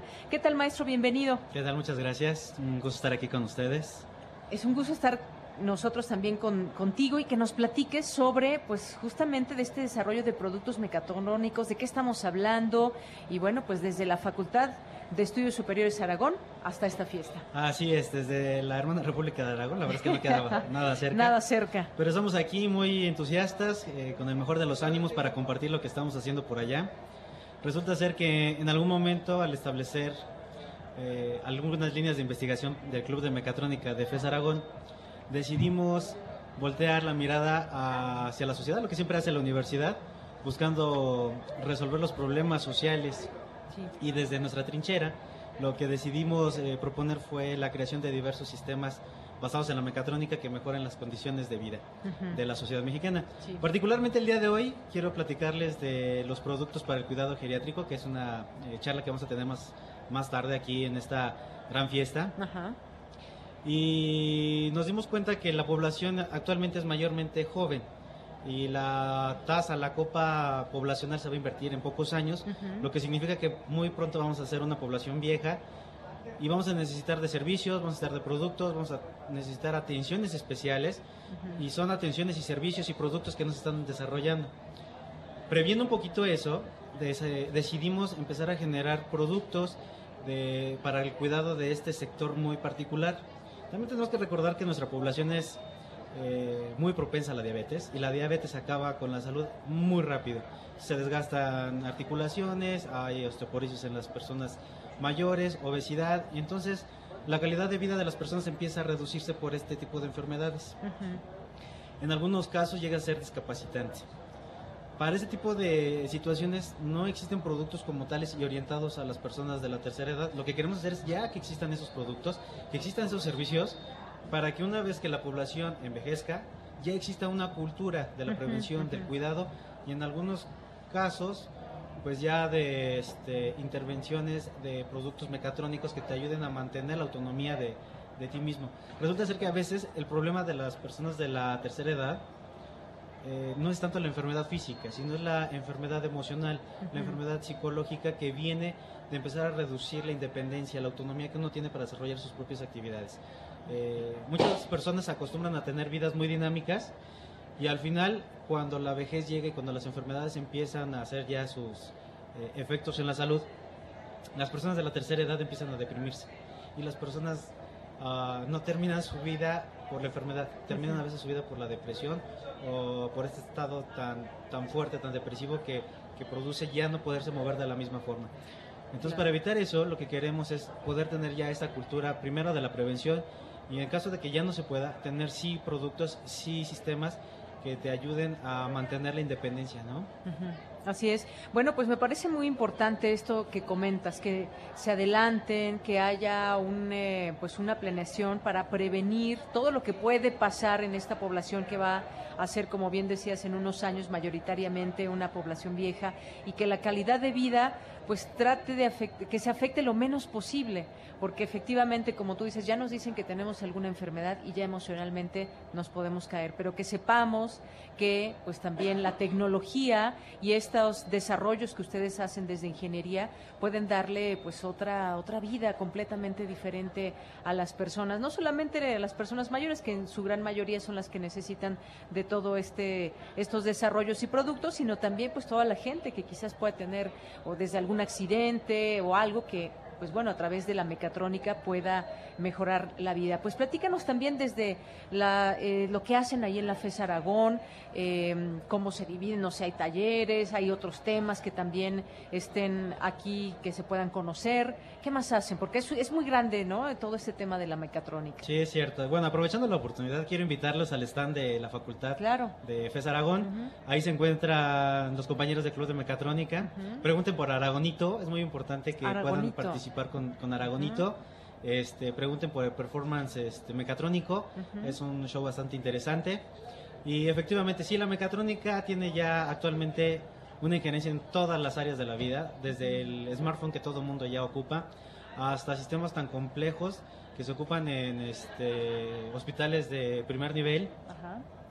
Eh, y a veces como que el concepto de mecatrónica se reduce a veces a los juguetes, ¿no? Ah, sí, qué bonito está el dron, qué bonito está tu nuevo smartphone, pero no, actualmente ya los autos son mecatrónicos, los aviones tendrán a ser mecatrónicos, los sistemas biomédicos serán mecatrónicos y tal vez eh, en algún momento eh, las entrevistas ya las haga un sistema mecatrónico. eh, ¿Eso qué, quieres decir? Que ya no vamos a tener trabajo entonces. Eh, quiero decir que, que, la mecatrónica tendrá que mejorar la calidad de vida de las personas y esto nos tendrá que dar también eh, la oportunidad de, que, de recrearnos, de dedicarnos a otras actividades, probablemente más a la cultura, más a la ciencia. Mientras otras actividades son desarrolladas por los sistemas mecatrónicos, pues los humanos podemos dedicarnos a recrear la mente, a tener una calidad espiritual mayor, evolucionar como sociedad pero bueno, no yendo tan, tan lejos, este, el Club de Mecatrónica de FES Aragón tiene varios desarrollos. Nos dividimos en varias áreas. Está la parte de cuidado, que es precisamente donde se inserta este proyecto de los eh, productos de bienestar. Tenemos robótica, tenemos este, automatización, tenemos el área espacial, tenemos también la parte didáctica, tanto para escuelas como para industria. Tenemos capacitación para personas que ya están... Eh, eh, trabajando, este, chicos también desde secundaria hasta preparatoria, estamos dando cursos de robótica para niños. Eh, y bueno, el abanico empieza a extenderse cada vez que empezamos a ver mayores oportunidades. Claro, y esa ha sido una de las carreras, ingeniero, que pues ha tenido mucho éxito y de esas eh, carreras, bueno, no sé qué tan nueva sea o no, también ya tiene eh, muchos años insertándose este tipo de tecnologías, pero va creciendo también estas posibilidades de creatividad, de creación, eh, robótica, mecatrónica y demás. Mucha más gente se interesa y se les hace más fácil.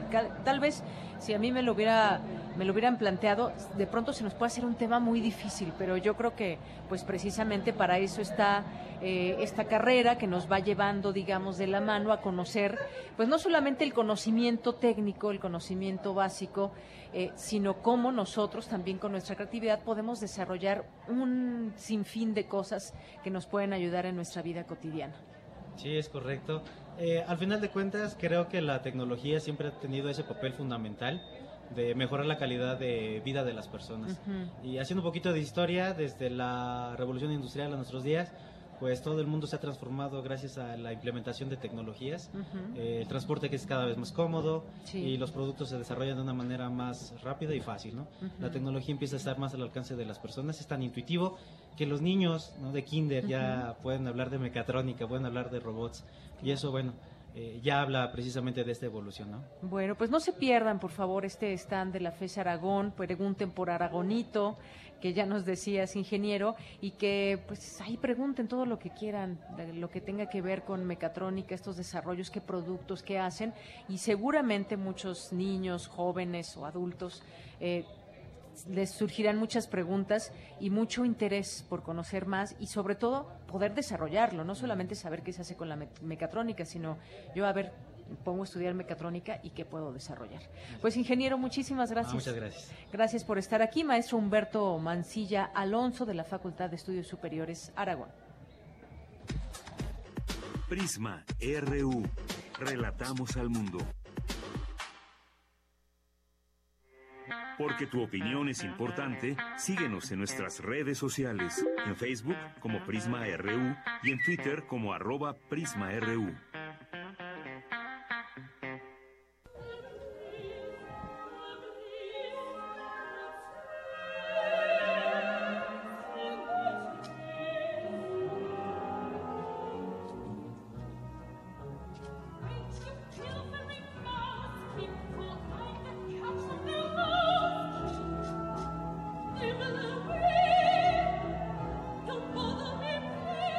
Casi nos vamos, pero no nos podemos ir sin hacer un enlace hasta el Festival Internacional Cervantino que se lleva a cabo en Guanajuato y allá han estado nuestros compañeros Oscar Sánchez y Eduardo Hernández reportándonos eh, lo que sucede allá. En esta ocasión, Oscar Sánchez nos acompaña vía telefónica. ¿Cómo estás, Oscar? Buenas tardes. Hola, Deyanira, buenas tardes a ti y a todo el equipo de producción y por supuesto al público que sintoniza Prisma RU a través del 96.1 de FM. Eh, nos encontramos aquí en la cálida eh, ciudad de Guanajuato con una vista increíble del Pípila. Estamos ubicados en la Casa del Artesano para darte mi reporte de estas actividades. Muy bien. Eh, la música de fondo que escuchamos pertenece a la obra eh, Hansel y Gretel, el clásico de la literatura creada por los hermanos Grimm, y que en esta ocasión el Teatro de Marionetas de Estrasburgo, eh, fundado en 1913, ha traído a tierras mexicanas. La música es de Engelbert Humperdinck y la pieza, eh, esto ocurrió a las 12 del día este viernes en el Teatro Juárez y me pareció importante compartir esta experiencia porque sin duda eh, el trabajo que se dio en escena, la fantasía y la expresión de marionetas de verdad dejó eh, con la boca abierta a propios y extraños. Afortunadamente había muchos niños, eh, lo cual hizo que el espectáculo de verdad creara y tuviera una magia impresionante. De verdad es un espectáculo que si tienen alguna vez la oportunidad de ver, ya sea porque eh, se puedan acercar o se informen de esta compañía YouTube, de verdad, hay muchos videos al respecto, no se pierdan la oportunidad, de verdad es muy bello. Eh, en palabras de nuestro compañero Eduardo Luis, él decía que estaba un poco arrechísimo, que es una eh, palabra venezolana para decir que el espectáculo estuvo brutal, aunque en palabras altisonantes un poco. Ah, bueno, lo bueno que no sabemos qué significaba o qué significa. Digamos que estuvo a todo dar. Muy bien. Eh, y bueno, eh, si me lo permites, eh, también el día de ayer tuvimos la oportunidad de estar por la Lóniga de Granaditas para presenciar el espectáculo de Jopo, proyecto alterno de Rubén Albarrán, vocalista de Café Tacuba, y si la producción me lo permite, podemos soltar un audio. Buenas noches, ¿cómo están todos ustedes? Nos da muchísima alegría estar esta noche aquí en la Lóndiga de Granaditas. Gracias por invitarnos a tocar a este festival maravilloso. Nosotros nos, nosotros nos llamamos Jopo y somos un grupo chileno y mexicano. Así que, pues ahí combinamos nuestras influencias de Chile, de México, Latinoamérica y otros lugares del mundo. Promotores de pseudohumanidad a costa de seres perdidos. Esto fue lo que escuchamos la noche de este jueves en la explanada de la Lóniga de Granaditas, cuando eh, Rubén Albarrán y su grupo Jopo eh, actuaron un poco más de eh, una hora con piezas dedicadas a los cantautores eh, y poetas Violeta Parra, Jara y otros eh, exponentes de la literatura latinoamericana. Eh, sin duda fue una noche de misticismo, de mucho vínculo con la naturaleza y con la espiritualidad, un poco de lo que juega Rubén Albarrán con su agrupación alterna, formada también por grupos chilenos, como él ya lo mencionó, y sin duda fue una noche muy tranquila para, para, digamos, ambientar esta última, este último fin de semana aquí en el Festival Internacional Cervantino que celebra 46 ediciones. Eh, además de esto, tuvimos la presencia de San Pascualito Rey, eh, que también eh, ofreció un showcase muy muy tranquilo, muy muy relajado, en un ambiente íntimo, que también valió mucho la pena. Pero a propósito de estos espectáculos, a mí me llamó mucho la atención qué pasa alrededor de la gente, cuál es su opinión, y si me lo permites, recopilé algún pequeño sondeo donde la gente me, me cuenta eh, y le cuenta al público de Prisma RU comentarios a, lo que está pasando alrededor aquí en el Cervantino. Seguridad, eh, excesos, no excesos, si me lo permites podemos saltar el auto. Claro, adelante. Claro, Rocío Torres, soy estudiante de inglés en la Facultad de Cuautitlán. Ah, perfecto. A mí es un evento que me ha encantado de siempre por la cuestión cultural. El simple hecho de venir a caminar por las calles de Guanajuato es una riqueza muy padre. Entonces, que vengan, que se avienten, que se aventuren y que disfruten sobre todo de cualquier evento que se presente.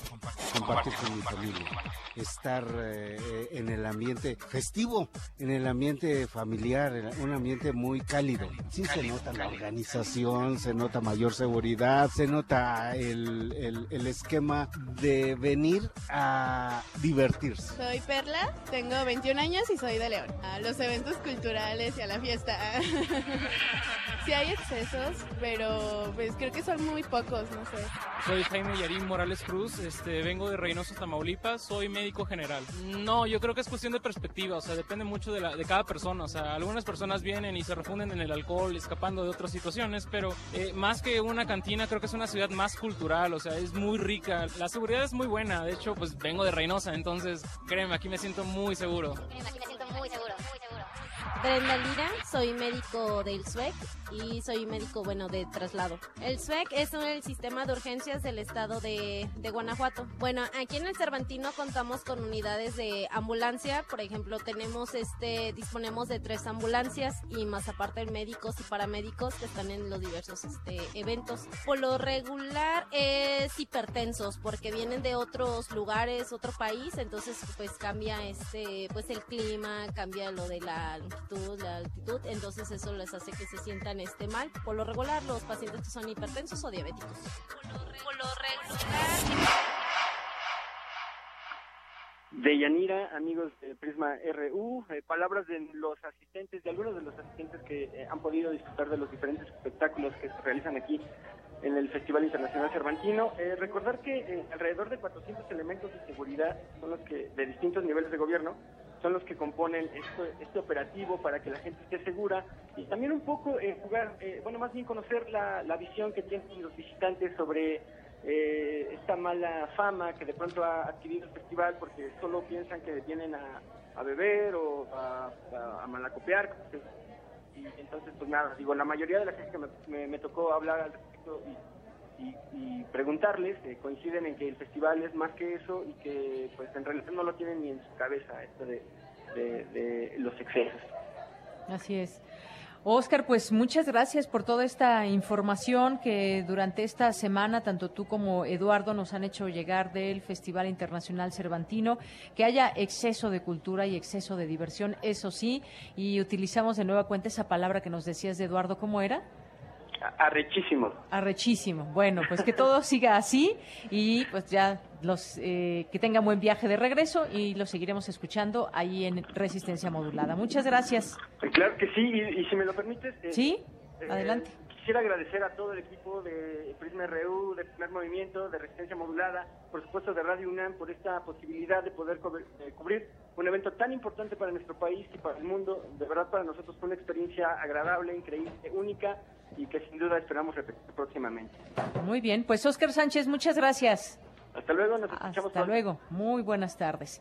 Y bueno, pues ya casi nos vamos, ya casi nos despedimos. Muchas gracias a todos por su atención, eh, a todo el personal que ha estado aquí laborando desde muy temprano en este lugar que nos ubicaron el personal de Universum y que nos queda aquí pues ver a toda esta gente que viene y que va y que va buscando respuestas, encontrando cosas. Y bueno, pues los invitamos, no nos queda más que invitarlos aquí a que se que se den una vuelta a Universum o cualquiera de las sedes donde se lleva a cabo esta fiesta de las ciencias y las humanidades. Y por supuesto agradecer a todo a todo el equipo de Radio UNAM que se desplazó aquí o que se encuentra allá en nuestras instalaciones, a nuestro jefe de información Abraham Menchaca, a Virginia Sánchez, Daniel Olivares, Tamara Quirós, Rodrigo Aguilar, nuestro productor, Luis Nava, Emiliana Perdomo, Emanuel Silva, aquí todo el personal que se encuentra desde muy temprano en eh, toda esta operatividad, operatividad de ingeniería, Rubén Piña, Andrés Ramírez, Ricardo Colín, José Gutiérrez, eh, Ruth Salazar también, Cindy Pérez Ramírez, Dulce García, nuestra compañera Cristina Godínez allá en eh, allá en Radio UNAM, a Raúl que también aquí en el transporte y allá en cabina pues a todos los que también han estado pendientes, Arturo González, Agustín Mulia, Enrique Pacheco, que por cierto es su cumpleaños, muchas felicidades. Yo soy de Yanira Morán y me despido a nombre de todos ellos. Muchas gracias. No se pierdan por favor esta fiesta de las ciencias y las humanidades. Todavía tienen varias horas el día de hoy de disfrutarla y el día de mañana a partir de las 10. Y ya se escucha la voz de David Bowie. Con él nos vamos a despedir. Space Oddity.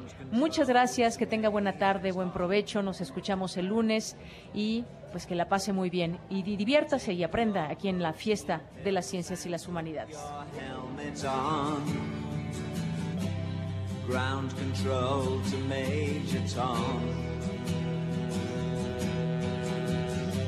Commencing countdown engines on. Check ignition and may God's love be with you.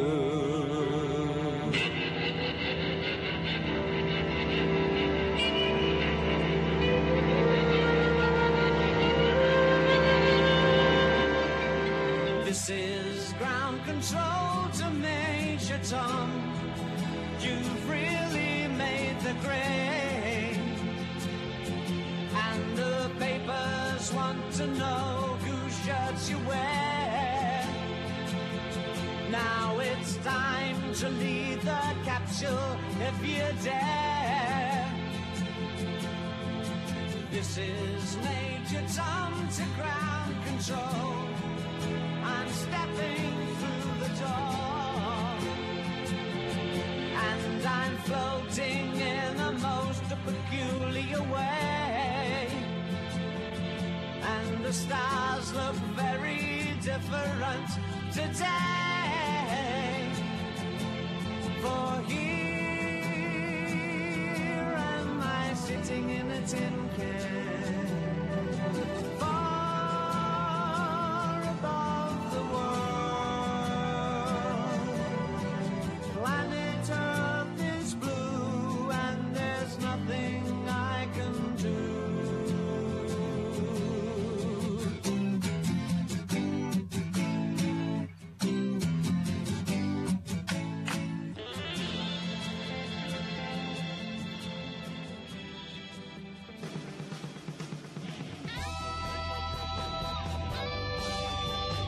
Prisma RU.